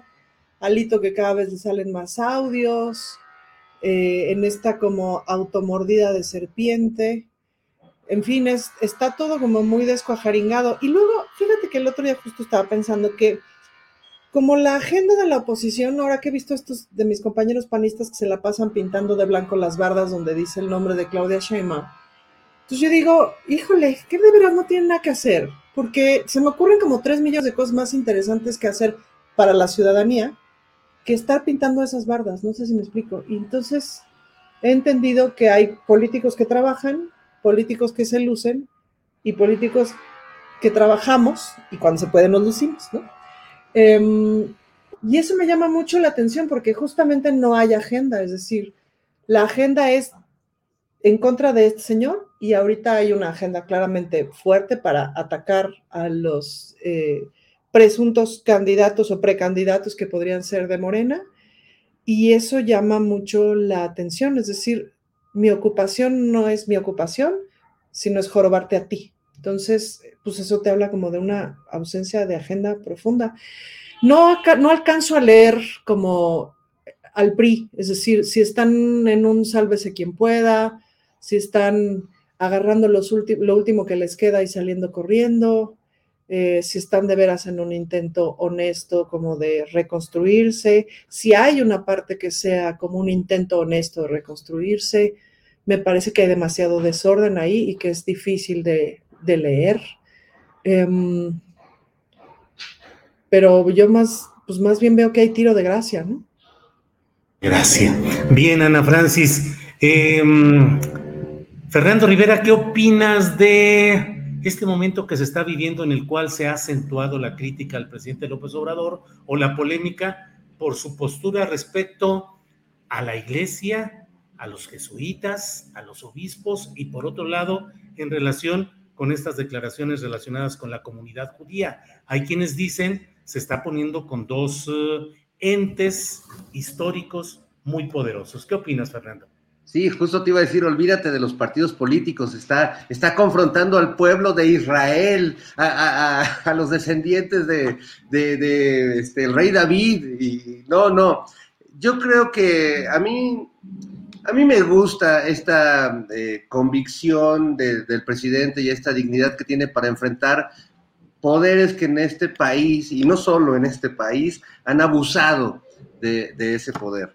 Eh, me, gusta porque además creo que más allá del modo en el que plantea las cosas, tiene argumentos, cosa que del otro lado no existen. Estamos viendo ahorita, escuchando a Ana Francis, pues estamos viendo una oposición cuyos mejores candidatos, cuyos delfines más encomiables, tienen propuestas como por ejemplo las de Lili Telles o Enrique de la Madrid, de que si llegan al poder, pues el aeropuerto Felipe Ángeles se va para atrás, ¿no? Eh, y vuelven a, tratar de desinundar el, el, de Texcoco. Y también vemos la propuesta de Cuadri, por ejemplo, de convertir la refinería, dársela a la iniciativa privada, que es justo de donde venimos y a donde no queremos volver, y que también va a convertir el tren Maya en una ciclovía. Y, Alito, el PRI, el partido de la historia de México, está proponiendo que todos nos armemos como en los tiempos de la revolución para arreglar nuestros problemas como en, Nuevo León arreglan el clima. Entonces, eh, creo que ante todo esto, pues sí, eh, terminan eh, de una manera muy extraña y muy paradójica robusteciendo al, presidente, incluso en, en batallas tan eh, tremendas que cualquier asesor hoy en día, de, estos asesores que, este, ven las estadísticas, todo diría, híjole, presidente, tal vez confrontar a un miembro de la comunidad judía no sea conveniente. Bueno, pero resulta que el miembro de la comunidad judía es Carlos Alarraqui, que como nos ha dicho, pues la única manera de derrotar a Morena es diciendo mentiras y yo sí puedo decir que AMLO es como Hitler o Mussolini, pero él no puede decir que yo soy fascista porque es este, él es un naco casi palestino mexicano que qué le pasa. Entonces creo que poner sobre la mesa eso eh, me parece muy bien, porque el tema de, del fascismo y de Hitler, perdón, yo no sé la comunidad judía si no había leído el periódico los últimos tres años pero llevan tres años endilgándole a López Obrador y, eh, por ejemplo, a López Gatel, eh, pues eh, tratando de hacer similitudes con personajes como el doctor Mengele o como el mismo Adolfo Hitler, y por favor, si supieran un poquitito de historia, no hay ningún punto de comparación de ninguna manera. Y llevan tres años haciéndolo y resulta que ahora que el presidente confronta a uno de los trolls, odiadores y promotores del odio más importantes y además confeso de que miente cotidianamente para eh, desacreditar al partido en el poder, y, entonces la comunidad judía se pone de, su lado a defenderlo, híjole, pues perdón, perdón al pueblo de Judea, pero, pero no está bien. No, eso, eso no, eso va a hacer llorar al niño Dios. Así es, imagínate, vengan niños al, al rosario que Jesús eh, llorando está y de ver a tantos niños muy contentos se pondrá. Así es, Fernando Rivera. Horacio Franco, digo, Horacio, para que veas que también me acuerdo de los cánticos eh, de las idas al catecismo, ¿no es cierto? Yo nunca fui al catecismo. ¿A poco fuiste? No fuiste al catecismo. ¿Sí fuiste? No. ¿Quién? Tú. No, yo soy ateo. Yo soy ateo. Ahora, pero no, no, no, no, no, Hice primera comunión porque me obligaron en San Luis Potosí a que si no hacía la primera comunión en el colegio que estaba ahí, Colegio Amado Nervo, no me entregaban el certificado de primaria y no me podría inscribir rápidamente en la secundaria.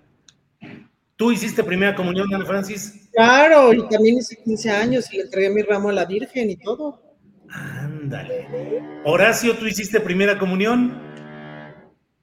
No se te oye. Ah, es que me, ya, ya, ya me, ya me desactivaron, ya me activaron el micrófono. Me negué rotunda y absolutamente así desde niño, ¿eh? Desde niño yo siempre fui ateo, así que yo nunca creí en ningún Dios y dije, yo cómo voy a andarle confesando mis pecados, además yo era un niño bueno, o sea, me portaba muy bien, sacaba 10 en todo, en la escuela, en la primaria, ¿qué pecados sería yo que confesar? Y además dije yo, no, esto no, no puede ser, no, gracias. No, no, yo ya adoraba a otros dioses, no adoraba, porque nunca tuve dioses, pero yo este, veía a otros dioses como Osiris, Isis. A tu Mesías, a tu Mesías López Obrador. Eran maravillosos los dioses. Para mí no había dioses, no había un dios, sino muchos dioses, y, yo conocía muy bien de ah, Oye, Horacio, hasta que, hasta que llegó nuestro Mesías. Ese. Ah, porque aquí, aquí en el chat dice que somos cromadores. Yo soy un cromador, que no sé qué, bueno. En fin, los bots que quién sabe quién los manda, pues los mandará la radio, quién. Fernando Rivera Calderón, tú hiciste primera comunión y todos eh, los ceremoniales protocolarios de, de, esa índole. Tengo todos los sacramentos, Julio, tengo mi acta, bautismo, primera comunión, confirmación, incluso allá me adelanté la extrema unción porque si me agarra descuidado, eh, todos los santos óleos me los he puesto, incluido el ribotril, y la verdad es que me siento muy, muy protegido. De todas formas, llevo siempre mi ojo de venado y todas esas cosas, mi, mi detente, mis anjudas que mi mamá me puso en la cartera, porque pues ¿quién quita que en el día del juicio final resulta que la deidad era Buda o, este Jesús Malverde? Jesús Malverde, si ese es el verdadero Dios, voy a quedar muy bien con él, pero por otras razones, amigos. Las razones que Ana Francis, ¿qué? No, quería, agregar un asunto como de, todo este issue de Carlos Alarraqui, que creo que un poquito como para el asunto de la, de la complejidad, porque no es tan sencillo. O sea, creo que a la hora que el presidente ha ido tocando a los intocables, y eso ha sido un proceso muy interesante, es decir, una cosa es el periodista, el periodismo, y otra cosa son los periodistas sicarios, y de eso no se había hablado. Una cosa es el empresariado y otra cosa son los empresarios sicarios o los empresarios impresentables, etcétera. Y eso más o menos se había hablado, pero no se había hablado así este, frontalmente. Una cosa es eh, una parte de la iglesia, etcétera, y otra cosa son de pronto los impresentables, pues, ¿no? Una cosa es la comunidad judía y otra cosa es el impresentable de Carlos Alarraqui, pues, ¿no? Y otra cosa es el Estado de Israel, porque además siempre son, siempre como que se embarra todo y se confunde y son cosas bien distintas. Claro, claro. El, el asunto con la comunidad judía que a mí me, me, digamos, como que me ocupa y me preocupa, es que ante cualquier cosita siempre sale el antisemitismo popular, porque es cierto que uno de los graves problemas eh, de discriminación en el mundo es el antisemitismo. Hay muchísimos prejuicios con respecto a lo que es el judío, la comunidad judía, etcétera, etcétera. Eh, y en ese sentido, pues todos los reclamos que han venido, o sea, esto que decía Pedro Miguel, que en, este de, pronto conversación que tuvo públicamente por Twitter con Sabina y tal, de y por qué la comunidad judía no escribió un, un este, una carta similar cuando estos impresentables han dicho tantas cosas del presidente comparándolo con Hitler y todo, pues tiene toda la razón, pues, ¿no? Entonces es muy interesante que el presidente desvele estos asuntos y, es muy interesante que se pueda, pues, ¿no? Y que perdamos el susto como de esta, de esta cosa intocable y que espero de todo corazón que la comunidad judía se sienta segura, pues, de que se pueden hablar de estos temas y de que por más que se levante el cierto polvo antisemita que hay todavía en lo cultural, pues van a estar seguros como cualquier ciudadano tendría que estar seguro en este país, que no es que estemos ahí, no estamos en jauja, pues, pero pero siempre el miedo es ese, pues, ¿no? Como, ¿Cómo hablamos de esto sin caer en el antisemitismo? ¿Cómo hablamos de esto sin caer en el anticatolicismo también, pues, ¿no? Sin caer en, esto. Yo no soy atea, yo soy creyente. Poca gente lo, sabe o me, ubica como creyente, pues, ¿no? Y respeto muchísimo a la comunidad jesuita, estudio en la Ibero, pero pues también esta pretensión de decir que esto, o sea, como si, como si el asesinato de estos... Eh, dos hermanos jesuitas hubiera sido algo extraordinario que no pasaba, el no reconocer que el gobierno de Chihuahua tiene mucho que ver y tiene mucho que aportar en el asunto, etcétera, y eh, afirmar que la estrategia de seguridad no funciona, pues me parece que son pasadeces de lanza, pues, ¿no? Y de las que hay que hablar, lo cual no significa que no seamos este, empáticos, etcétera, y abracemos el dolor de que no está bien que asesinen a dos sacerdotes, pero no está bien que asesinen a nadie. Tampoco Bien, Ana Francis. Horacio Franco, ¿qué opinas sobre este tema de la postura del presidente en el tema de los religiosos y de la comunidad judía? Mira, el presidente habla con mucha autoridad moral y eso lo sabe la comunidad judía y eso lo sabe los, los, los, jesuitas, los franciscanos, los agustinos y toda la, la... Por eso, por eso no, no, este, no van más allá de, por eso no, no, no pueden ir más allá. O sea, es gente, los jesuitas son gente muy inteligente, ¿no? Eh, son gente muy, muy preparada. Y sí, obviamente, después de la indignación de, de, estos, de este doble asesinato de los dos jesuitas, obviamente, pues le quisieron echar la culpa, pero ellos no podían echarle la culpa, porque aquí este hombre que estaba suelto desde el gobierno de Javier Corral, y que ya estaba indiciado, o sea, ¿por qué no lo detuvieron? Pues no, también fue una cuestión también de, debo decirlo, pues ¿por qué la Guardia Nacional no lo detuvo? ¿Por qué no hay acción más rápida de la justicia y de las fuerzas de la justicia para poder hacer esto? Pero ahí, pues obviamente, pues sí, ¿no? Eh, el presidente no va a cambiar porque un, prelado le diga que ya son demasiados balazos y cada vez hay menos abrazos, cuando finalmente o sea, este es un lo, de brazos no balazos es un simbolismo para de López Obrador para poder decir de una manera más suave que hay que atacar las causas, hay que atacar las causas y hay que atacar las causas. Y diario lo dice en la mañanera.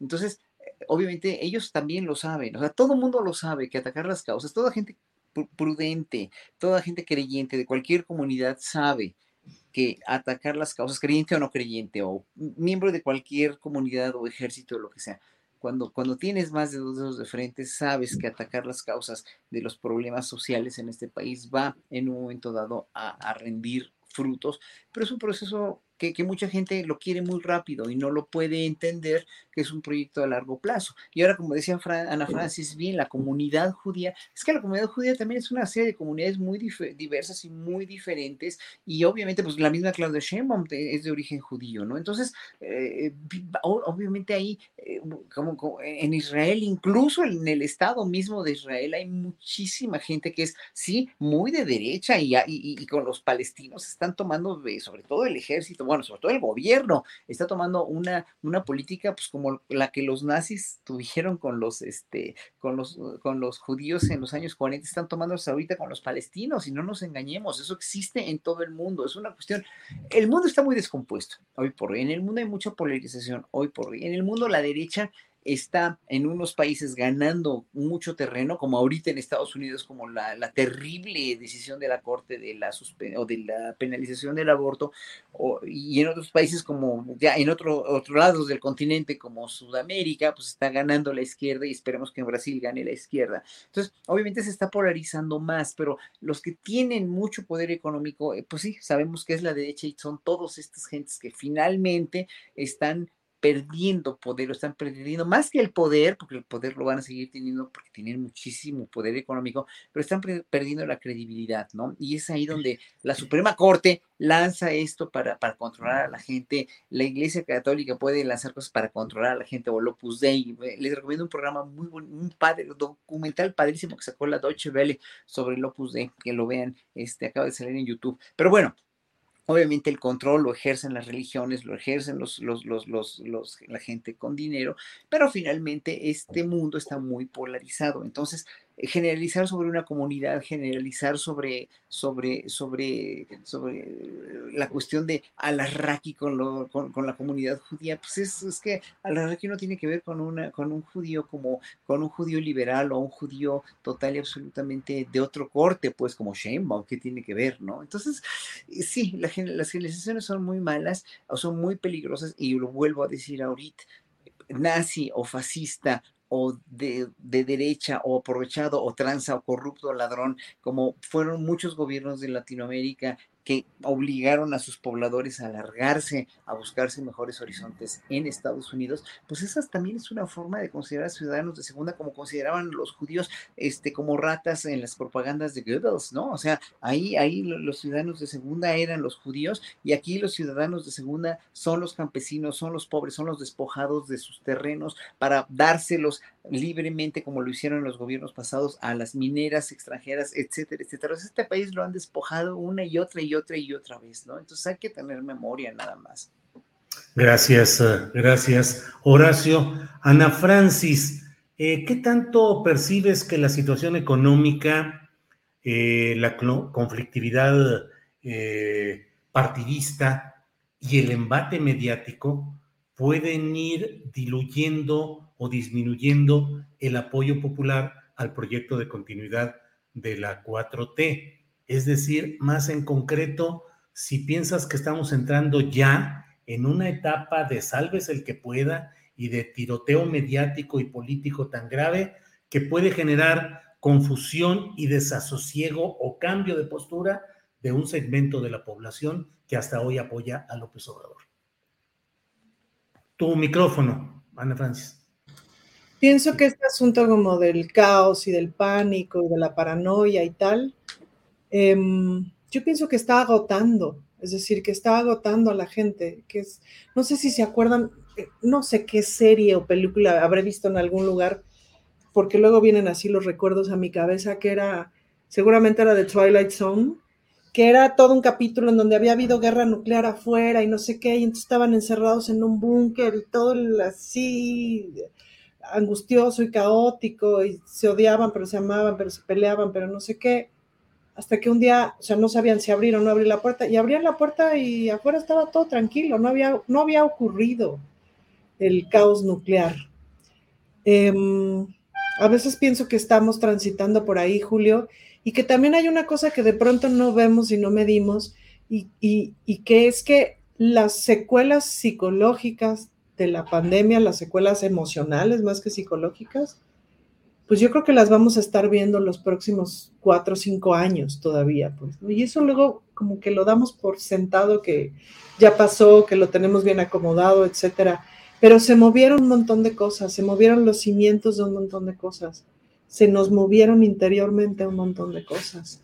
Entonces, yo pienso, pero no sé si es mi, mi, mi esperanza permanente, que más bien esta especie como de generar caos y de generar miedo y etcétera, pues lo que va a ir generando es apagarle al radio, apagarle a ese programa, em, apagarle a esas voces que, pareciera que lo único que quieren es el horror permanente y más bien pues, la calle, ¿no?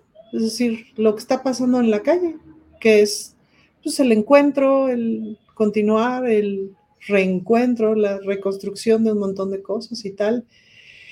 Por otro lado, creo que la cosa encarnizada electoral, etcétera, me parece que tiene sus momentos y que son olas. Em, y hay que sortearlas, pero eso creo que está presente siempre. Ahora empiezo a pensar que eso está presente siempre, que hay meses más tranquilos que otros. No, no, no es lo más luminoso, digamos, de la política. Em, pero, pero pienso que esas cosas eso se dan como, como por olas y que sin duda que dejan ver lo peor de, nosotros mismos. Pues, pues, sí, Ana Francis, gracias. Em, Fernando Rivera Calderón, eh, el miedo como método de control social. Y he entrevistado varias veces a Fernando Buenabad, doctor en filosofía, especialista en asuntos de comunicación y particularmente en los procesos de lucha popular por el cambio. Y él nos dice que en términos muy generales, uno de los eh, aspectos deficitarios de los proyectos populares llegados al gobierno es que no tiene una política eficaz de comunicación social, que suelen dejarlo a la palabra del presidente o del líder y a conferencias de prensa, pero que no hay una política de comunicación bien eh, definida. Dice Ana Francis, hay que dejar de escuchar o hay que dejar de ver esos programas tendenciosos, pero ¿qué hacer? ¿Optar por dónde? Las redes sociales tienen ya la capacidad de sustituir eh, eh, para que el oído popular escuche otras cosas o seguimos también allá atorados? ¿Cómo ves, Fernando? Bueno, estamos, estamos a, medio, a medio proceso, en, la mitad de un proceso que ha transformado algo que los mismos periodistas de la vieja guardia, directores de medios, no terminan de creer. Y de hecho, si platicas con ellos, te dicen, no, no, es que nada más que se vaya AMLO, todo va a volver a ser como era antes. No va a volver a ser como era antes. Eh, por un lado, ellos han abusado de lo que eh, teóricamente se llama la pedagogía del miedo, es decir, inducir el miedo, sea real o sea ficticio, y construir un monstruo, como decía Ana Francis, un monstruo imaginario. Es la escuela de eh, la política estadounidense que durante muchos años y que es heredada de, de políticas también que se practicaban en Europa, que tienen que ver con eh, estigmatizar, satanizar a ciertos grupos. No, en Europa no nomás fueron los judíos, en general eh, la gente que venía de Oriente, que, empezó a migrar de, Oriente hacia eh, la parte europea, pues fue víctima de una terrible estigmatización que dio origen, por ejemplo, al mito del vampiro, ¿no? Al mito del conde Drácula. Finalmente ese famoso mito y luego ya novela de Abraham Stoker tiene que ver con un estigma que se hizo sobre toda la gente que venía de Ucrania, de Transilvania, de, bueno, no, de los países que ocupaban, digamos, esos territorios que hoy están curiosamente en conflicto. Lo hicieron también con, eh, los, eh, con, los japoneses y lo, han hecho, eh, lo han hecho en general con todos los países y no solo los gringos, se ha, se ha practicado por diferentes países este proceso de estigmatización, pero no, no les termina de funcionar y yo creo que todos los que de algún modo empezamos a consumir estos medios alternativos, eh, estas voces eh, que disienten o que tienen otra, otra lectura de la realidad, como es tu caso, como es el caso de los periodistas Páez y Delgado, como es el caso de Ernesto Ledesma, como es el caso... Eh, durante un tiempo lo fue y quizás lo sigue siendo en muchos sentidos Carmen Aristegui, es decir, muchos personajes así, yo creo que muchos de los que consumimos estos medios informativos seguimos consumiendo eh, eh, las columnas de Loret y los videos de Broso y las eh, columnas de Héctor de Mauleón y Raimundo Rivapalaz, por lo menos a mí me llegan, porque ellos sí están, como no tienen otra cosa que hacer este sexenio, realmente están obsesionados en viralizar esos contenidos, por más decadentes, pinches y desinformadores que sean. Entonces, yo no tengo manera de evitar que me llegue la columna de López Dóriga o la de Loret. La verdad es que no he encontrado, no, no he podido bloquear, porque siempre que bloquea uno aparecen otros. Es como la canción de Sueño con Serpientes de Silvio Rodríguez, que cortas la cabeza de la serpiente y aparecen muchas más y más grandes, ¿no? Entonces, es, es, es terrible pero no, a mí no me hace daño, al contrario, cada que leo a Chumel, cada que leo a Loret, cada que leo, cada que veo un chiste, entre comillas, de Broso, ratifico por qué voté por López Obrador y por qué sigo apoyando este proyecto político a pesar de las muchas fallas e inconsistencias que pueda tener. Eh, me lo recuerdan y me lo recuerdan todos los días porque están tan desesperados que creo que no se dan cuenta de que eh, cometen un, o sea, están provocando un efecto inverso a lo que ellos quieren provocar. No sé si aquí eh, mis compañeros coincidan, porque yo la verdad, y siento que es parte de mi propio trabajo, pues tengo que leer todo eso, porque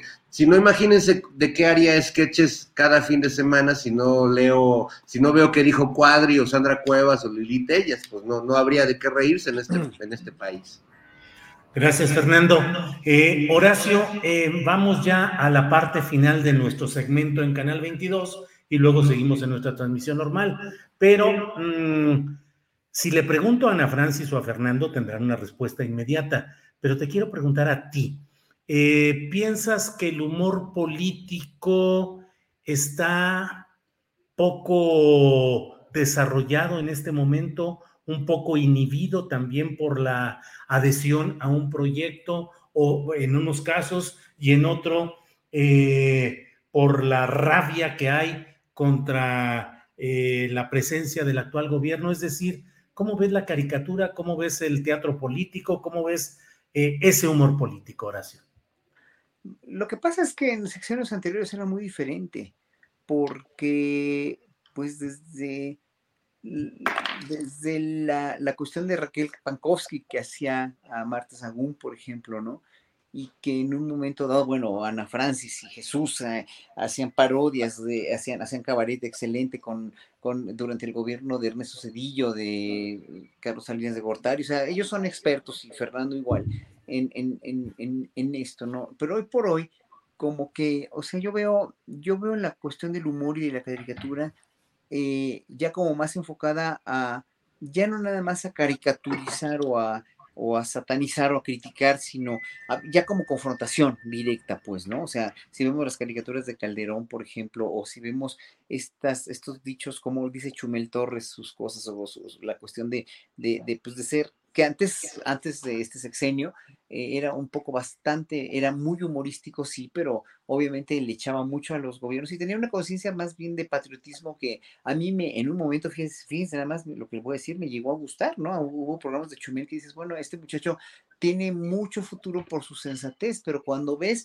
¿Qué le pasó? O sea, ¿qué les pasó en este sexenio a él y a Broso, por ejemplo, ¿no? Y a muchas otras personas ¿Qué fue, cuál fue el detonador de que se volvieran tan virulentos ya en contra de López Obrador y perdieran incluso ese humor o ese, ese, ese, mm, si perdieran lo divertido, ¿no? Porque ya no es divertido, ya es, ya es ofensivo a veces, o ya, ya, ya rayan en, la cuestión de la, la, este, la, la, la atacar al, hijo de López Obrador, o, en fin, ¿no? Entonces, ya como que para mí el humor en este sentido ya no es, este, ya ni es sano y es más bien, ya no es por hacer parodia o por hacer humor o por hacer algo, este, sí, cuando, obviamente cuando Ana Francis hace algo eh, todavía, ah, Operación Mamut, etcétera, etcétera, bueno, sí están muy bien hechos, todo eso, ¿qué, les puedo decir? O sea, son mis colegas a quien mucho admiro y que tienen una, una visión política parecida a la mía, pero no nada más que sea la verdadera, sino que, que saben perfectamente de qué pico este gobierno y saben perfectamente y son críticos pero críticos constructivos con lo que no funciona o con lo que no nos gusta o con lo que podemos mejorar. Cuando eres crítico así, puedes hacer el mejor de los humores o la mejor de las caricaturas, pero cuando empiezas a inventar o hacer caricaturas sobre inventos o sobre ya, ya excedidas de, de veneno eh, para uno o el otro lado, eh, también. O sea, ¿cómo no vas a poder hacer una caricatura de Alito Muñoz, por ejemplo, cuando Alito Moreno, perdón, cuando Alito Moreno, pues obviamente se ha, solito se ha puesto el camino, se ha puesto de pechito para que hagan caricaturas sobre él de cualquier estilo, ¿no? O Ricardo Anaya, por favor, ¿no? o Sandra Cuevas. Bien, pues Horacio, gracias. Y bueno, pues ha llegado el momento exacto de decirle adiós a Canal 22. Muchas gracias. Hasta aquí llega esta transmisión. En cuanto a Canal 22, en la mesa del más allá. Muy bien, pues muchas gracias en este segmento y nos quedamos ya en nuestra parte de YouTube. Ana Francis Mo postrecito, lo que nos desees agregar, lo que nos quieras decir en esta parte final del programa, por favor. Creo que una diferencia, Julio, de este momento histórico a reserva, a, diferencia de lo anterior, y creo que es mundial, no necesariamente mexicano, tiene que ver con la complejidad y por eso creo que la comedia política también está en un periodo de transición súper interesante. Es decir, cuando criticábamos a Peña Nieto, pues Peña Nieto era imbécil, me explico, entonces la característica del personaje era su imbecilidad y a partir de ahí lo demás anécdotas. Cuando hacíamos imitaciones, este, no sé, por ejemplo, de Calderón, pues genocida y violento y su, su enanés mental, etcétera. Y a partir de ahí, pues puras anécdotas. Em, y este momento requiere complejidad y pongo este ejemplo. La Suprema Corte de Justicia acaba de sacar esta serie de Caníbal, ¿no? Que está haciendo un escándalo y tal. Em, la voy a ver, obviamente no la he visto. De entrada el, el, el, tráiler me súper sacó de onda porque tiene como toda esta cosa de vamos a hablar del asesino serial como si el feminicidio, como si el problema del feminicidio fuera ese y no la cultura feminicida que hace que te mate tu hermano o te mate tu novio, ¿me explico? No un güey que es sociópata, etcétera. Nuestro menor problema son los sociópatas, pues, ¿no? Pero la Suprema Corte de Justicia, que ha sido tan aliada en los últimos años, aquí en estos momentos podríamos decir que se ha ganado un cierto respeto en muchas áreas, sobre todo también en los temas de mujeres, toma esta decisión de hacer con este punto de vista, tocar el tema tan particular del feminicidio. A reservas de mirar la serie, a ver si me da el estómago y en ese sentido tener una, una, opinión más compleja. Pero es complejo, ¿no? Entonces, en ese sentido me resulta mucho más interesante ahorita, más allá de pelar el, o sea, de pelar la propaganda del miedo, ya me da una hueva espantosa. Me resulta mucho más interesante platicar justamente con los aliados, ¿sabes? Y decir, ¿por qué crees que el feminicidio es un problema de que están loquitos unos güeyes? ¿Por qué no miras esta complejidad? Porque los propios aliados no necesariamente la miran, pues, ¿no? Y eso es mucho más interesante. Lo mismo pasa con ciertos espacios, con ciertos noticieros. Bueno, contigo mismo, Julio, ¿no? Siempre estoy de acuerdo con lo que tú dices, con lo que tú planteas, con lo que pasa en tu programa, ¿no? Pero, pero esa complejidad es muy interesante, pues, ¿no? Lo que ya da una flojera espantosa es esta insultante banalidad que hace o que piensa que todos vamos a pensar de una manera, el, el vas carnal, el es un peligro para México, o sea, esta insultante banalidad que piensa que las personas somos idiotas. Y como además yo soy mujer y el patriarcado históricamente ha pensado que soy idiota, pues eso específicamente me pone los pelos de punta, pues, o sea, eso lo rechazo de manera contundente y amo la complejidad, pues, ¿no? Y me parece que la complejidad, pues, es un camino mucho más interesante de vida. Y volviendo a la primera pregunta, creo que ese es el gran cambio y creo que esa es la celebración del día de hoy, que el pensamiento político, social, ciudadano es considerablemente más complejo de lo que era y eso expande los pulmones. Bien, Ana Francis, gracias. Fernando Rivera Calderón, para cerrar este, esta mesa, el postrecito, por favor. Chun, churrun, chun, chun. Ya, ya, ya, ya se vuelve una muletilla de... bueno, nada más agregar eh, eh, al tema del humor, que creo que es como para un programa completito, pero pues sí creo que distinguir entre, entre lo que es el humor, que creo que sí está viviendo una transformación importante, y lo que es el bullying, que es una cosa parecida al humor, pero que realmente es un tipo de abuso que basado en lo aparentemente chistoso se utiliza para eh, pues cometer un abuso contra, por ejemplo, lo acabamos de ver contra el hijo eh, menor de edad del presidente, que amparados en eh, apodos en teoría chistosos o aparentemente chistosos, eh, cometieron un acto de abuso. Eh, esto lo vemos cotidianamente contra las víctimas, contra muchas personas que no están en igualdad de situación.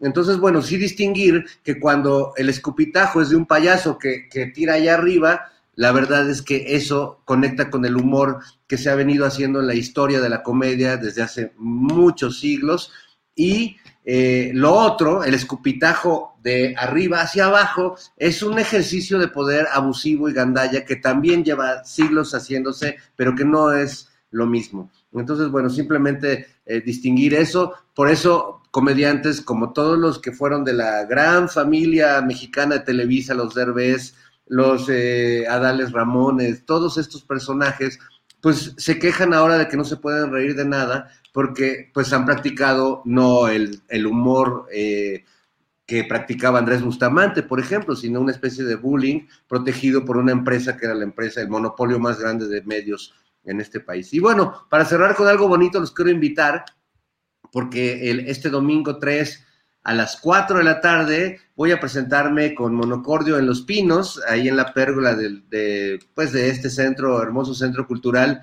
donde antes, la última vez que yo anduve por ahí, bueno, ya había ido a, verlo en esta nueva faceta, pero me tocó en los tiempos de Calderón ir a uno de estos desayunos con eh, periodistas que organizaba eventualmente eh, y bueno, ver a esos pinos, eh, ese lugar convertido en un búnker lleno de militares, donde no podías entrar si no te revisaban este, todo, si no te habían investigado ya tus antecedentes, le daban al presidente Calderón una tarjetita con este, los nombres de los que estábamos ahí, diciendo, este, bueno, pues este es León Krause, es, es hijo de tal, es buena onda, nos tira buena onda, esta es tal, este es tal, y, así, y me acuerdo que a mí me tocó ver la tarjetita que decía aguas con este güey o algo así, porque era como de no, este como que le pega para todos lados. Eh, entonces me da mucho gusto y los quiero invitar. Voy a tocar canciones de amor, que me parece lo más transgresor y revolucionario que podemos hacer en estos momentos y más en un lugar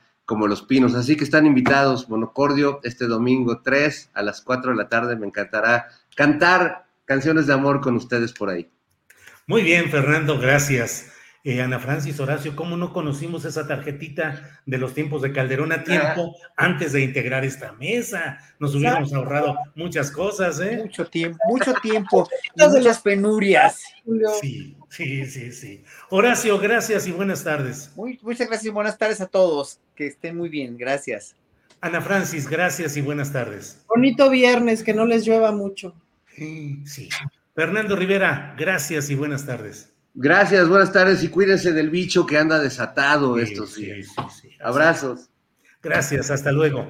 Bien, pues eh, son las 3 de la tarde con dos minutos. Hemos terminado la mesa del más allá y vamos en el segmento más acá con Adriana Buentello. Adriana, ya estamos aquí. Buenas tardes. Buenas tardes, buenas, muy calurosas, calurosas, calurosas tardes. Hoy derretida, no me ven ¿Cómo estás, Julio? Saludos a todos. A to ahora sí que toda la bandita astillera. Y ya estamos por acá con las recomendaciones, pero antes, eh, ¿te parece? Te platico breve así en Express algo de lo que ha estado pasando ahorita en esta inauguración. Bueno, este Andrés nos va a pasar ahorita unos invitados. La parte de los invitados breve, vamos a ver por allí algunos empresarios, porque es interesante que, bueno, funcionarios ya sabemos que iban a estar, pero bueno, entre, este, entre estos empresarios que asistieron hoy a esta inauguración de Dos Bocas está Carlos Slim, presidente del Grupo Carso, Francisco Cervantes, presidente del Consejo Coordinador Empresarial, también pues, Daniel Chávez Julio, que es del Grupo Vidanta y que ha tenido pues una participación importante en este gobierno, ahora como supervisor honorario de este eh, tren Maya. Algo también de lo relevante, Julio, es que inició bastante tarde el evento, con pues, una hora más o menos 20 minutos de, retraso, por lo menos de lo que estaba programado en lo que habían originalmente mandado eh, los medios.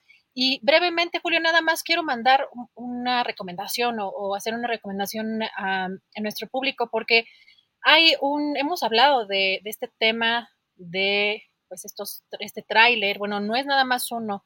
Eh, en el caso de los migrantes que fueron encontrados en Texas en este tráiler abandonado, bueno, hoy hay una nota que me parece que es muy relevante, Julio, nada más brevemente recomendar esta eh, lectura de eh, Laura Sánchez Ley en el, periódico Milenio.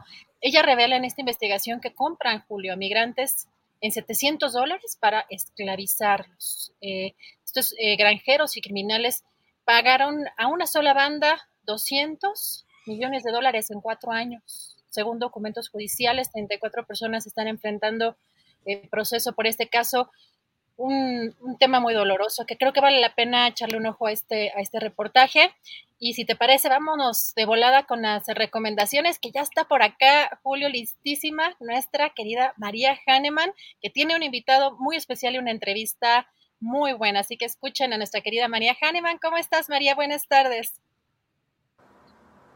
Julio Adri, pues ya primer viernes de julio, yo oficialmente en el verano. Y los que lo aprovechan a todo esto son los del Festival PAX GNP que tiene al frente a la maestra Londra de la Parra. Desde el 29 y hasta el domingo 3, en pleno Caribe mexicano, se presentarán 100 artistas internacionales de 20 países, 5 ballets, 5 estrenos mundiales. El Hotel Escaret será sede de este evento. Estará la Orquesta Imposible, música del maestro Arturo Márquez, una joya. Para los que ya anden de vacaciones en Quintana Roo, vayan y no se lo pierdan. Y mañana sábado 2 de julio es el segundo maratón de música contemporánea, una iniciativa de Onyx bajo la coordinación de Alejandro Square. Se presentará mi querida Diren Checa con la pieza Calladita que fue ganadora en Holanda. Bueno, ella y muchos más. Un evento que arranca a las 11 de la mañana y termina a las 8 de la noche. En el Exteresa Arte Actual en el centro de la Ciudad de México. Se va a poner muy bueno. Y este fin, en el Teatro del Bicentenario en León, Guanajuato, hay ópera para niños y niñas en una bella y divertida historia de amor y magia, Bastián y Bastiana, de mi consen de la vida Mozart. Singspiel en un acto para niños y niñas, una forma sencilla de entrar al mundo de la ópera. Mañana a las 6 de la tarde y el domingo a las 12 del día. Adultos lleven a sus hijos, sobrinos, primitos, se la van a pasar muy bien. Y la temporada de verano de la Orquesta Sinfónica de Minería regresa ya presencial en su temporada de verano el 8 de julio con un concierto inaugural dedicado a los ingenieros. Y para hablar de este concierto y más temas tenemos hoy al ingeniero Luis Antonio Asensio, presidente del patronato de la Academia de Minería de la UNAM. Muchas, muchas gracias por acompañarnos en esta sección Ingeniería Ciencio. Muchísimas gracias, María. El, agradecido soy yo que tengamos oportunidad de platicar. Eh, hay mucho que platicar, así que gracias a ti. Ingeniero, ¿cómo se siente que ya por fin ya están presencial esta temporada de verano? Uy, es eh, indescriptible la sensación. Realmente fueron años muy complicados, los años de la pandemia estuvimos prácticamente tres años fuera del escenario. Y yo no sé qué pienses tú, pero para mí un concierto, o sea, si te pregunto, oye, ¿qué es un concierto? Pues probablemente me digas que es, ya sabes, la interpretación de un grupo eh, de, profesionales de la música en un auditorio. Y para mí un concierto tiene algo distinto, porque para mí un concierto es este evento eh, especial, casi mágico, en donde hay una fusión entre los músicos, el director y el público. O sea, entras a una sala de conciertos a experimentar un concierto y poco a poco nos vamos fundiendo en una experiencia única, todos juntos, y, el vehículo transformador es la música. Y entonces te garantizo que el 100% de las personas que acuden a un concierto, indistintamente si son músicos, el director o espectadores, eh, vibran y tienen alguna experiencia particular distinta. Entonces, eh, esto dejó de suceder por tres años y vuelve a suceder. Entonces, te puedo decir que estamos lo que le siguen entusiasmados, pero nuevamente todos. O sea, yo estoy muy entusiasmado, los músicos no se aguantan, ya empezamos obviamente con ensayos y cosas y, el entusiasmo está desbordado. Carlos Miguel Prieto eh, quiere y, va a dirigir todos los conciertos de la temporada, cosa que no había hecho en mucho tiempo, eh, porque todos quieren estar ahí. Y la verdad es que el entusiasmo en el público también ha sido importante. Eh, ya tenemos algunos de los conciertos llenos, cosa que, que, también es increíble. Así que creo que va a ser una temporada fuera de serie y pues sí, difícil de describir lo que sentimos. Ustedes siempre han sido muy activos, pero de alguna forma, por ejemplo, hacen sugerencias sobre los programas o temas para las temporadas. Sí, bueno, tenemos un consejo artístico. Eh, en nuestro caso tenemos un consejo artístico muy, muy rico, porque tenemos eh, gente de diferentes naturalezas, todos evidentemente con un profundo conocimiento. Y la verdad es de que si bien nuestro director artístico, que es Carlos Miguel Prieto, asistido por el coordinador, que es Bob Schwendelman, eh, proponen, el Consejo Artístico se reúne y en este caso para diseñar esa temporada se reunieron en varias ocasiones. Te menciono algunos de los integrantes del Consejo Artístico, evidentemente lo preside Carlos Miguel Prieto, pero también participa Gaby Ortiz, participa Juan Arturo Brennan, participa Ricardo Calderón, María Teresa Frank, la directora de la Facultad de Música de la UNAM, Teo Hernández, Óscar Herrera, nuestro director de coros, Shari Mason, nuestra concertino, y Robert Schwendelman, eh, presididos por Carlos Miguel. Entonces, como verás, es un, hay una compositora, músicos, melómanos, estudiosos de la música, etc. Entonces, eh, realmente yo participé en muchas de estas discusiones y, y, se va conformando un programa magnífico como el que tenemos a partir de una propuesta, sí, pero surgen muchas ideas. Por ejemplo, un reto que este año tuvimos es que sentíamos que teníamos esta deuda histórica con Beethoven, quien cumplió 250 años en pandemia y que pues no se pudo hacer un homenaje propiamente. Entonces, eh, estamos incluyendo, vamos a tocar dentro de la temporada, no de manera exclusiva, pero vamos a tocar las nueve sinfonías. Entonces, este tipo de cosas, el orden, eh, los solistas, se discuten en el Consejo y se enriquecen las propuestas de una manera bien interesante. Me imagino que ha de estar feliz con la temporada de verano, primero un concierto dedicado a todos los ingenieros y después una gran programación. ¿Qué lo emociona más? No, sin duda, sin duda el conjunto de la programación. O sea, sí, nuestra temporada se celebra en el verano y coincide normalmente nuestro primer concierto o alrededor de nuestro primer concierto la celebración del Día del Ingeniero, que el día, la fecha exacta es el primero de julio, que es el día de mañana, eh, pero nosotros pues ofrecemos un gran concierto que es eh, el programa de nuestro primer concierto de temporada, eh, justamente para el gremio de los ingenieros, que es de donde venimos. Pero lo que más me emociona es vibrar y vivir la temporada porque en, números redondos, pues vamos a ofrecer 24 conciertos, porque evidentemente los programas se ofrecen dos o incluso algunos más conciertos. Vamos a estar interpretando a 18 compositores del siglo XIX y XX. Invitamos, logramos invitar a seis solistas, eh, evidentemente de la talla de Pablo Sáenz Villegas, guitarrista, Agustín Hadelich, violinista, eh, tenemos a Jorge Federico Osorio al piano, tenemos otra magnífica pianista, amiga de la orquesta que seguramente conoces tú, Anne-Marie McDermott, viene también. Y después tenemos a Pacho Flores, junto con Leo Rondón en el 4. Eh, y finalmente tenemos a Paul Juan al violín. Entonces, eh, tenemos seis solistas. Vamos a interpretar un total de 27 obras. Eh, así que bueno, pues imagínate la, emoción de que todo esto suceda. Ha sido un trabajo muy arduo de todo el equipo eh, y, pero bueno, felices, felices de que esto ya está a punto de empezar. Ingeniero, muchas, muchas gracias por su tiempo y vamos a todos esta gran temporada de verano de la Orquesta de Minería. Muchísimas gracias, María, y espero verte por ahí pronto. Este, y bueno, ya seguiremos conversando. Muy amable.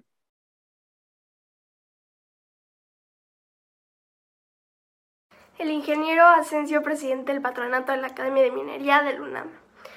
Y por último, el conjunto Santander en Guadalajara va a tener un espectáculo increíble, The Silence of Sound, bajo la dirección de la maestra Alondra de la Parra, la Orquesta de Minería y con Gabriela Muñoz, chula de clown, este 9 y 10 de septiembre y ya pueden comprar sus boletos. Y es todo por hoy, pero antes de irme les quiero recordar a la audiencia que Astillero Informa es un proyecto que se autosustenta y vive gracias a sus aportaciones. Aquí las cuentas por si quieren donar.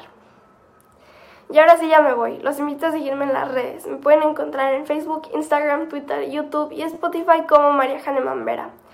Les deseo a todos un feliz y musical fin de semana. Y si tienes un sueño, no te rindas. Gracias a nuestra queridísima María Hahnemann y nos vamos con Jesús Taylor en este viernes. pues veo que ya tienes anunciada la película. ¿Cómo estás? Muy bien, gracias. Te faltó diciendo decir y nos vamos de volada con Jesús Taylor. Esa, es tu palabra. todo el tiempo ando corriendo, perdón. Pero, esa es tu frase favorita. Nos vamos de volada con Jesús Taylor. Oye, debo decir que es, es este eh, frase de mi mamá. Ves que eh, uno tiene ah. frases y palabras, ¿no? De familia. Y creo que sí, esa es eh, este, casi como chamaco latoso, chamaca latosa. Te, te, hice que la hicieras consciente, fíjate, no te habías dado cuenta. ¿Cómo estás? Pues muy bien, aquí preparados y listos para la recomendación del día de hoy, querida Adriana, de la plataforma Netflix. Voy a recomendar hoy Netflix. Y no sé si te acuerdas, tú ya, a ver, seguramente tenías como unos 40, 50 años en 1968. En mi otra vida. En tu otra vida. Eh, y eh, pues no, ese año todo el mundo sabe que fue un año muy, muy revolucionario, ¿sabes? En todo el mundo, en todo el mundo se dieron cosas eh, movimientos sociales, eh, laborales, estudiantiles. México, por supuesto, no fue la excepción. Y en Estados Unidos también hubo muchas cosas eh, interesantes allá. En aquel entonces estaba en todo su apogeo la lucha por los derechos civiles, ¿verdad? Ese año asesinan a Martin Luther King. unos pocos años antes habían asesinado a Malcolm X. protestas contra la guerra de Vietnam. Así que fue un año bastante complicado. La película del día de hoy, que por cierto la puse aquí en mi, en mi súper para que vean cómo se escribe, porque está media complicada pronunciarla y que se le entienda la primera, Se llama... Pregunte y pregunte. sí, es lo que voy a hacer. Eh, se llama ahí, dice, mira, Vigilando a Jean Seberg. Es una historia inspirada, eh, más bien es una película inspirada en una historia real. Jean Seberg fue una mujer, una actriz de aquellas épocas que eh, ella hizo la mayor parte de su carrera, era, norteamericana, pero hizo mucha parte de su carrera y vivió mucho tiempo en, Francia y vivía específicamente en París. Eh, salió al estrellato ella con una película de Jean-Luc Godard, un gran cineasta francés, y con esa película se consolidó una película del 62 más o menos. Eh, pero no hacen referencia a, esa película en, esta que estoy recomendando, Vigilando a Jean Seberg, eh, porque hace referencia a otra todavía más viejita del 57, que, eh, que ella personificaba a Juana de Arco. Y lo hacen yo creo que muy a propósito, eh, hablar del personaje que ella hizo de Juana de Arco, por lo simbólico que tiene que ver con esta película de Vigilando a Jean Sieber. Y la historia de esta película empieza en el 68, por eso comienzo diciendo algo del 68. Y es que resulta que esta mujer viaja a los Estados Unidos, de Francia a los Estados Unidos, por un papel que le estaban ofreciendo en Hollywood. Y bueno, pues eh, en el avión conoce a un hombre llamado Hakim Jamal, que eh, era familiar de Malcolm X, fíjate. Y estaba metido en la lucha de los derechos civiles en los Estados Unidos. Eh, y ella se interesa mucho en esto, de una manera sincera y honesta, y empieza a apoyar económicamente a varios grupos eh, que luchaban por los derechos civiles, entre ellos también, por ejemplo, un grupo muy conocido, una organización muy conocida que fueron las Panteras Negras. Pero este apoyo y esta cercanía que tiene, sobre todo con Hakim Yamal, eh, hace que la pongan en la mira J. Edgar Hoover, el tenebroso y nefasto J. Edgar Hoover, que fue por tantos años el terror hasta para los políticos norteamericanos y con políticas obviamente eh, espantosas y la empiezan a vigilar, a espiar y quieren destruir su carrera. No sale J. Edgar Hoover físicamente, pero se menciona, obviamente es a través de esta agencia de seguridad eh, que es el FBI, ¿verdad? El, el de Federal de Investigaciones. Y le quieren hacer la vida imposible y se la están haciendo con una serie de vigilancias, les digo, de espionaje. Y creo que es una película que si bien tiene unos clichés, eh, tal vez cinematográficamente tenga algunas fallas, lo que me parece interesante es la historia y ver los contextos políticos, sociales de aquel entonces y los actuares de este tipo de agencias que si bien no han mejorado eh, mucho, pero en aquel entonces creo eran aún peor esos actuares, eh, sobre todo en esto de la discriminación, del, racismo. En la misma agencia se practicaba eso. Ustedes van a ver eh, eh, pues diálogos ¿no? muy despectivos hacia ella y, hacia las personas que evidentemente eran de la población negra, cómo, cómo se expresaban y una serie de cosas que resulta, creo yo, bastante, bastante interesante. Esta película, ahí dice el nombre, Vigilando a Jean Seberg es para ver en la plataforma de Netflix esta semana. Gracias, Jesús. Uno pensaría que ya está erradicado o que ya estamos en otra etapa, pero de pronto con las redes sociales se exhiben por ahí eh, pues todavía algunas situaciones muy graves y, y, no lo hablo nada más a nivel sociedad, sino a nivel gubernamental incluso. Así que va a estar muy interesante echarnos un clavado a esta película que nos recomiendas y recuérdanos eh, tus redes sociales y además te vemos en un ratito. Sí, en un ratito. Bueno, hoy viernes toca la de Netflix, los que ya la vieron aquí pues ya se la saben. Eh, ayer jueves HBO Max, una buena película y mañana un peliculón para Prime Video. Mi canal de YouTube es Taylor Jesús, ahí publico los videos. Mis redes sociales igual Taylor Jesús en prácticamente todas, a excepción de Facebook, que es lo que Taylor se llevó. Muchas gracias, Jesús. Te vemos entonces al ratito para los que no vieron por acá y mañana con otra plataforma y otra recomendación. Gracias, Jesús. Un abrazo, gracias. Abrazo a Jesús Taylor y nos vamos con Daniel Mesino. Como cada 15 días nos trae una recomendación literaria. Hoy que toca, Daniel, ¿cómo estás? Buenas tardes. Hola, ¿qué tal? ¿Cómo estás? Buenas tardes. Eh, un saludo a toda la comunidad astillada y astillera en estos tiempos de calor. Y pues bueno, al voy a pedir a Jesús Taylor que nos adelante Kevin en Prime Video porque dice que es un peliculón, entonces pues ya dejó la de, la de Netflix. Oye, pues hoy quiero comentarles, tú sabes, hay una gran tradición de autores o escritores que fueron inclusive eh, espías o que estuvieron muy cercanos dentro de las instituciones de, de gobierno o, o, cercanos, digamos, al servicio secreto, ¿no? Y vamos desde, por ejemplo, John, La, John Le Carré, ¿no? Que, que, fue, que es uno de los maestros de el género de la novena de espías. Eh, el más famoso yo creo que es Ian Fleming con este personaje que creó eh, de, de, James Bond o inclusive actualmente Don Winslow, que Don Winslow es asesor de seguridad y conoce el entramado de todo lo que ocurre al interior de las organizaciones, al interior de, pues, de estos conflictos que existen entre gobiernos, la guerra, etcétera, ¿no? Entonces, hoy quiero platicar de esta novela que se llama La violonchelista, de otro gran autor eh, de la novela de espías, que, eh, que se llama Daniel Silva.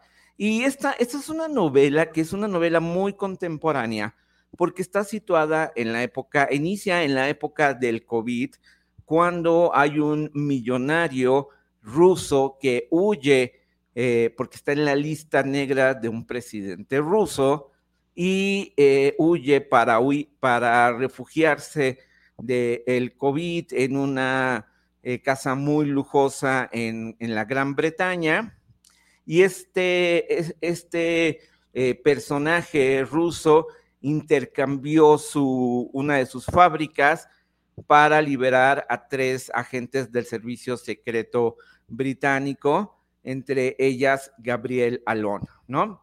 Eh, parecía un búnker inamovible, pero un día este millonario eh, ruso eh, aparece muerto porque fue eh, envenenado de una manera eh, que nadie se explica, no hay pistas, y entonces la persona que tenía un pequeño contacto con él y que era cercana en sus últimos momentos era una violonchelista, una virtuosa de la música que también tenía algunos vínculos con el servicio secreto.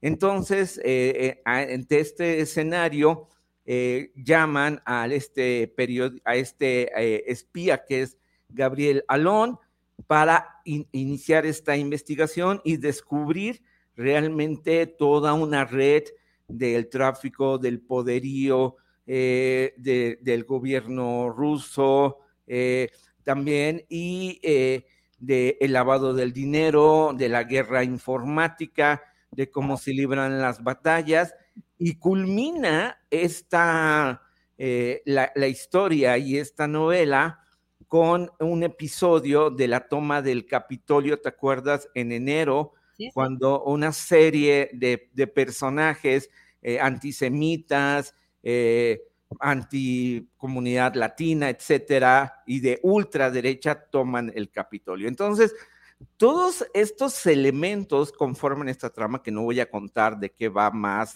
para que luego no me, no, no me digan que, que, estoy espoleando, pero como dice eh, Daniel Silva, eh, pues mucho de lo que yo cuento sí es una, es una no, no, no, novela, pero tiene que ver mucho con la realidad. Entonces, por ejemplo, eh, ya que él sí me dijeron, spoiler alert, no, no, no, no, porque... Todavía no.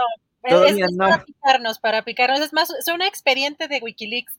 Es, exactamente. Entonces, este, estos son los elementos que conforman esta, esta gran no, esta novela de un gran autor que conoce, digamos, eh, esta, eh, cómo se cruzan estos entramados. Entonces, eh, yo creo que muchas de estas novelas, cuando se llevan al cine, no, a veces pierden un poco el ritmo, pero cuando uno la está leyendo, y empieza a analizar los elementos y la actualidad es cuando dice, wow, ¿no? El mundo tal y como es.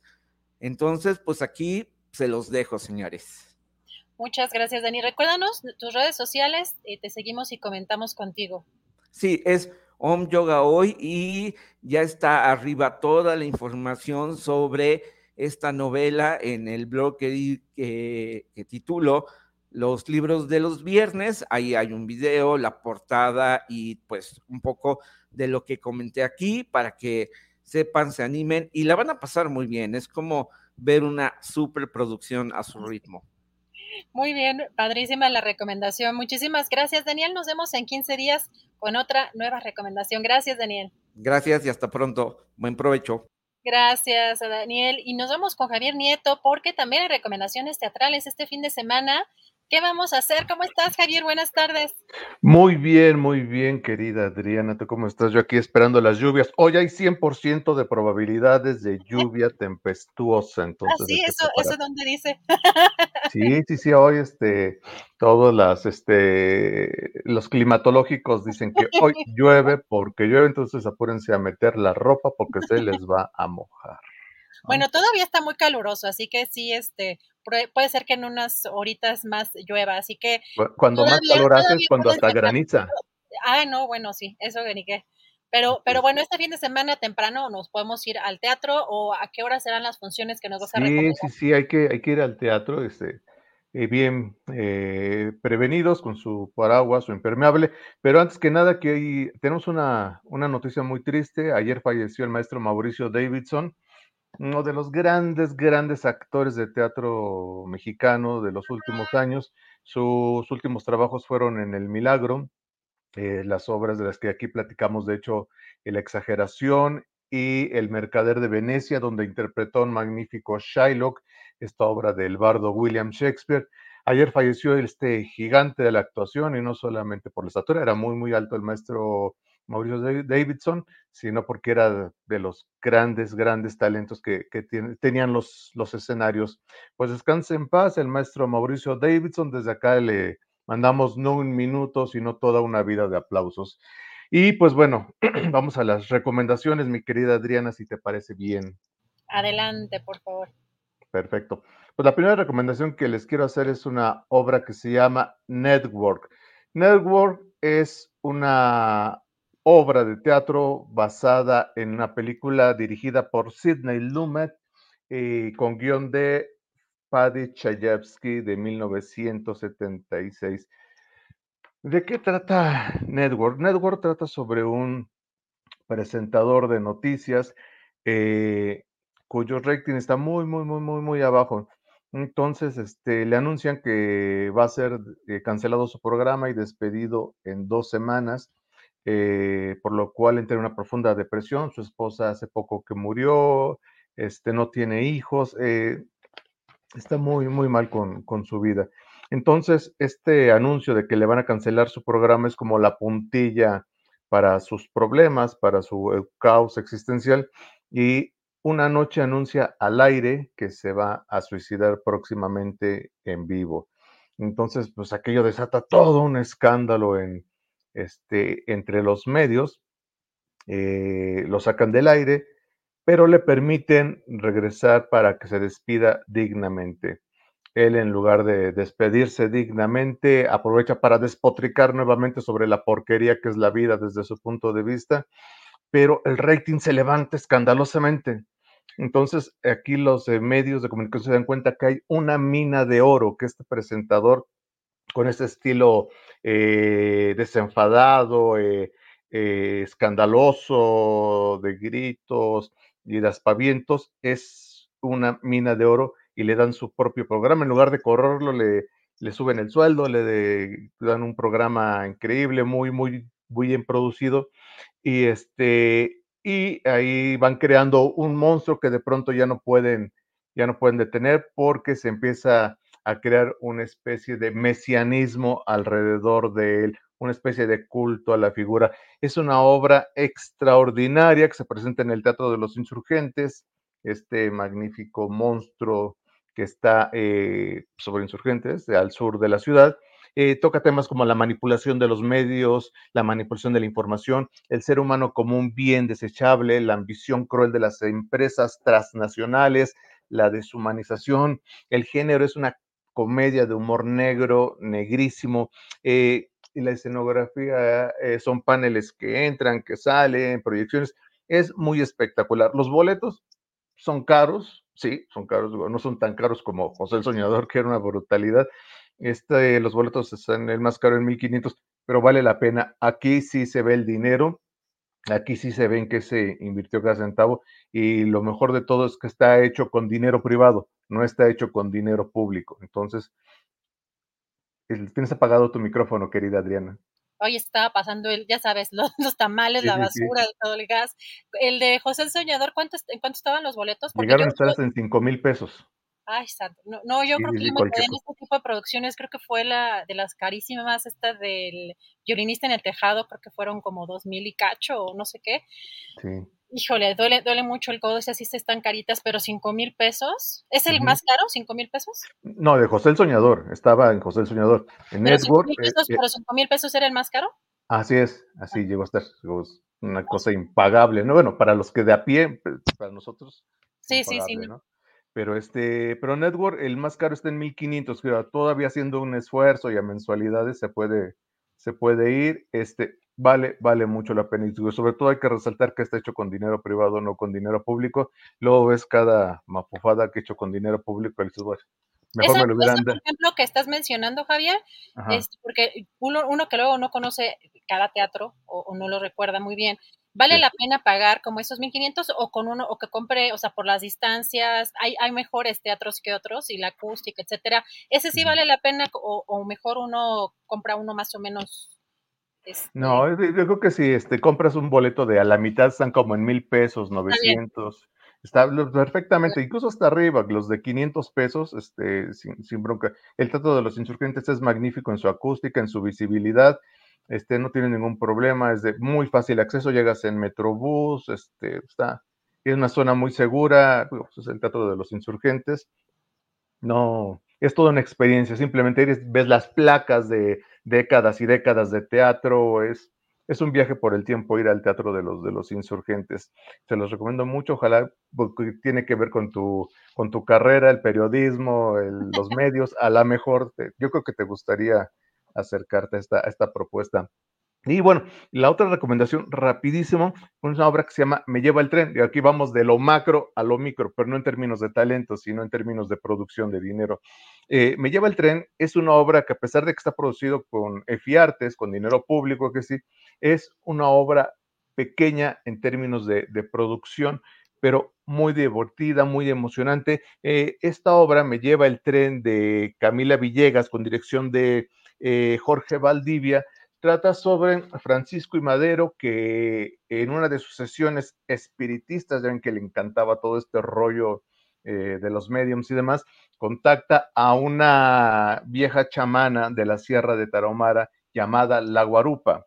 La contacta y tienen este, una comunicación a, lo lejos. eh, eh, vía eh, el mundo espiritual, pero hay tanto ruido por la revolución, los balazos, los gritos, el caos que hay en el país, que no pueden este, comunicarse adecuadamente. La guarupa le quiere avisar que lo van a matar, que va a ser traicionado por Victoriano Huerta, pero al no tener esa comunicación directa de forma espiritual este, con Francisco de Madero, decide tomar el tren para ir a la Ciudad de México y hablar directamente con Francisco y Madero y advertirle de que ese tipo al que está protegiendo, al que se vende como su amigo, Victoriano Huerta, es el que lo va a traicionar y lo va a asesinar. Eh, se sube un tren y en el camino conoce a personajes muy entrañables y divertidos como Juan, un muchachito que, este, que está huyendo, y Adela, una joven mujer que está huyendo de la bola también. Eh, viven diversas aventuras, es como una eh, obra de trato sobre las aventuras de la guarupa sobre un tren, pero está muy divertida, muy emocionante, este, a pesar de que todos conocemos el desenlace de Francisco y Madero, eh, vale la pena echarle un vistazo a esta obra que se presenta los miércoles en el Teatro de la Capilla y en Madrid número 13 en Coyoacán.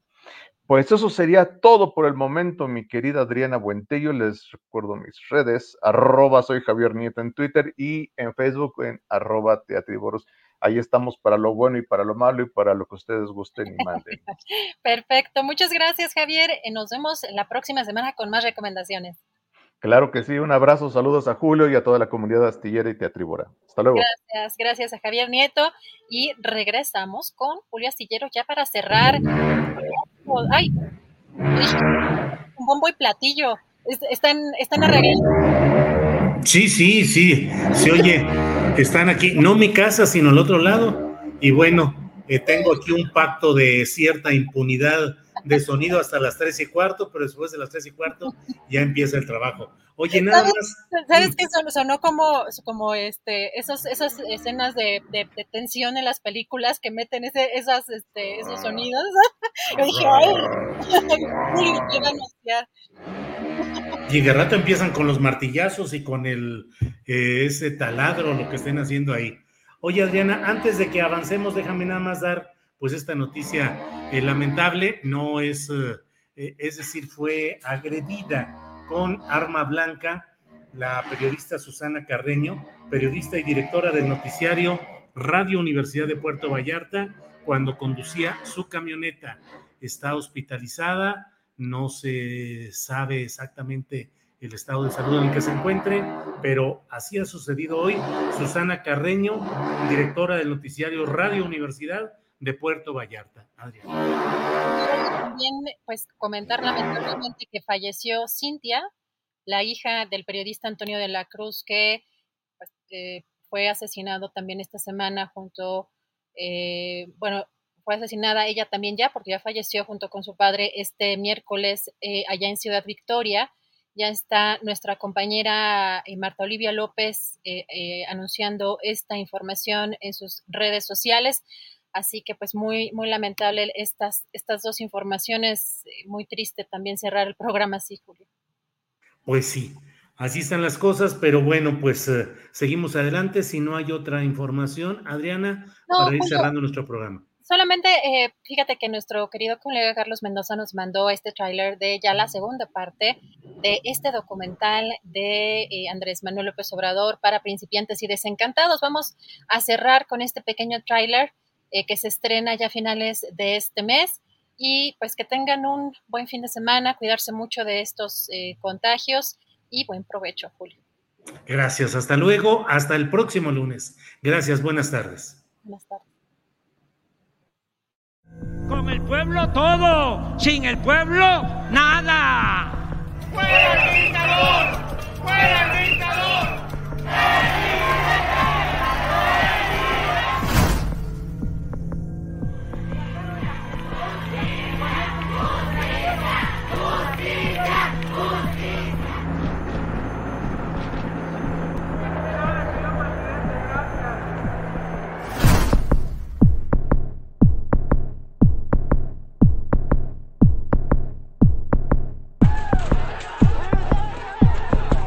Vengo también aquí porque hasta temo por mi vida. El obradorismo gana la presidencia y todo el mundo pierde la cabeza. todo el mundo descolocó al país. Al señor López. Una oposición que no atina a armar un discurso que no sea el discurso del odio. No quiere a México porque él es guatemalteco, no es ni siquiera mexicano. Mucha gente no se da cuenta que nos está metiendo el comunismo, que es un dictador.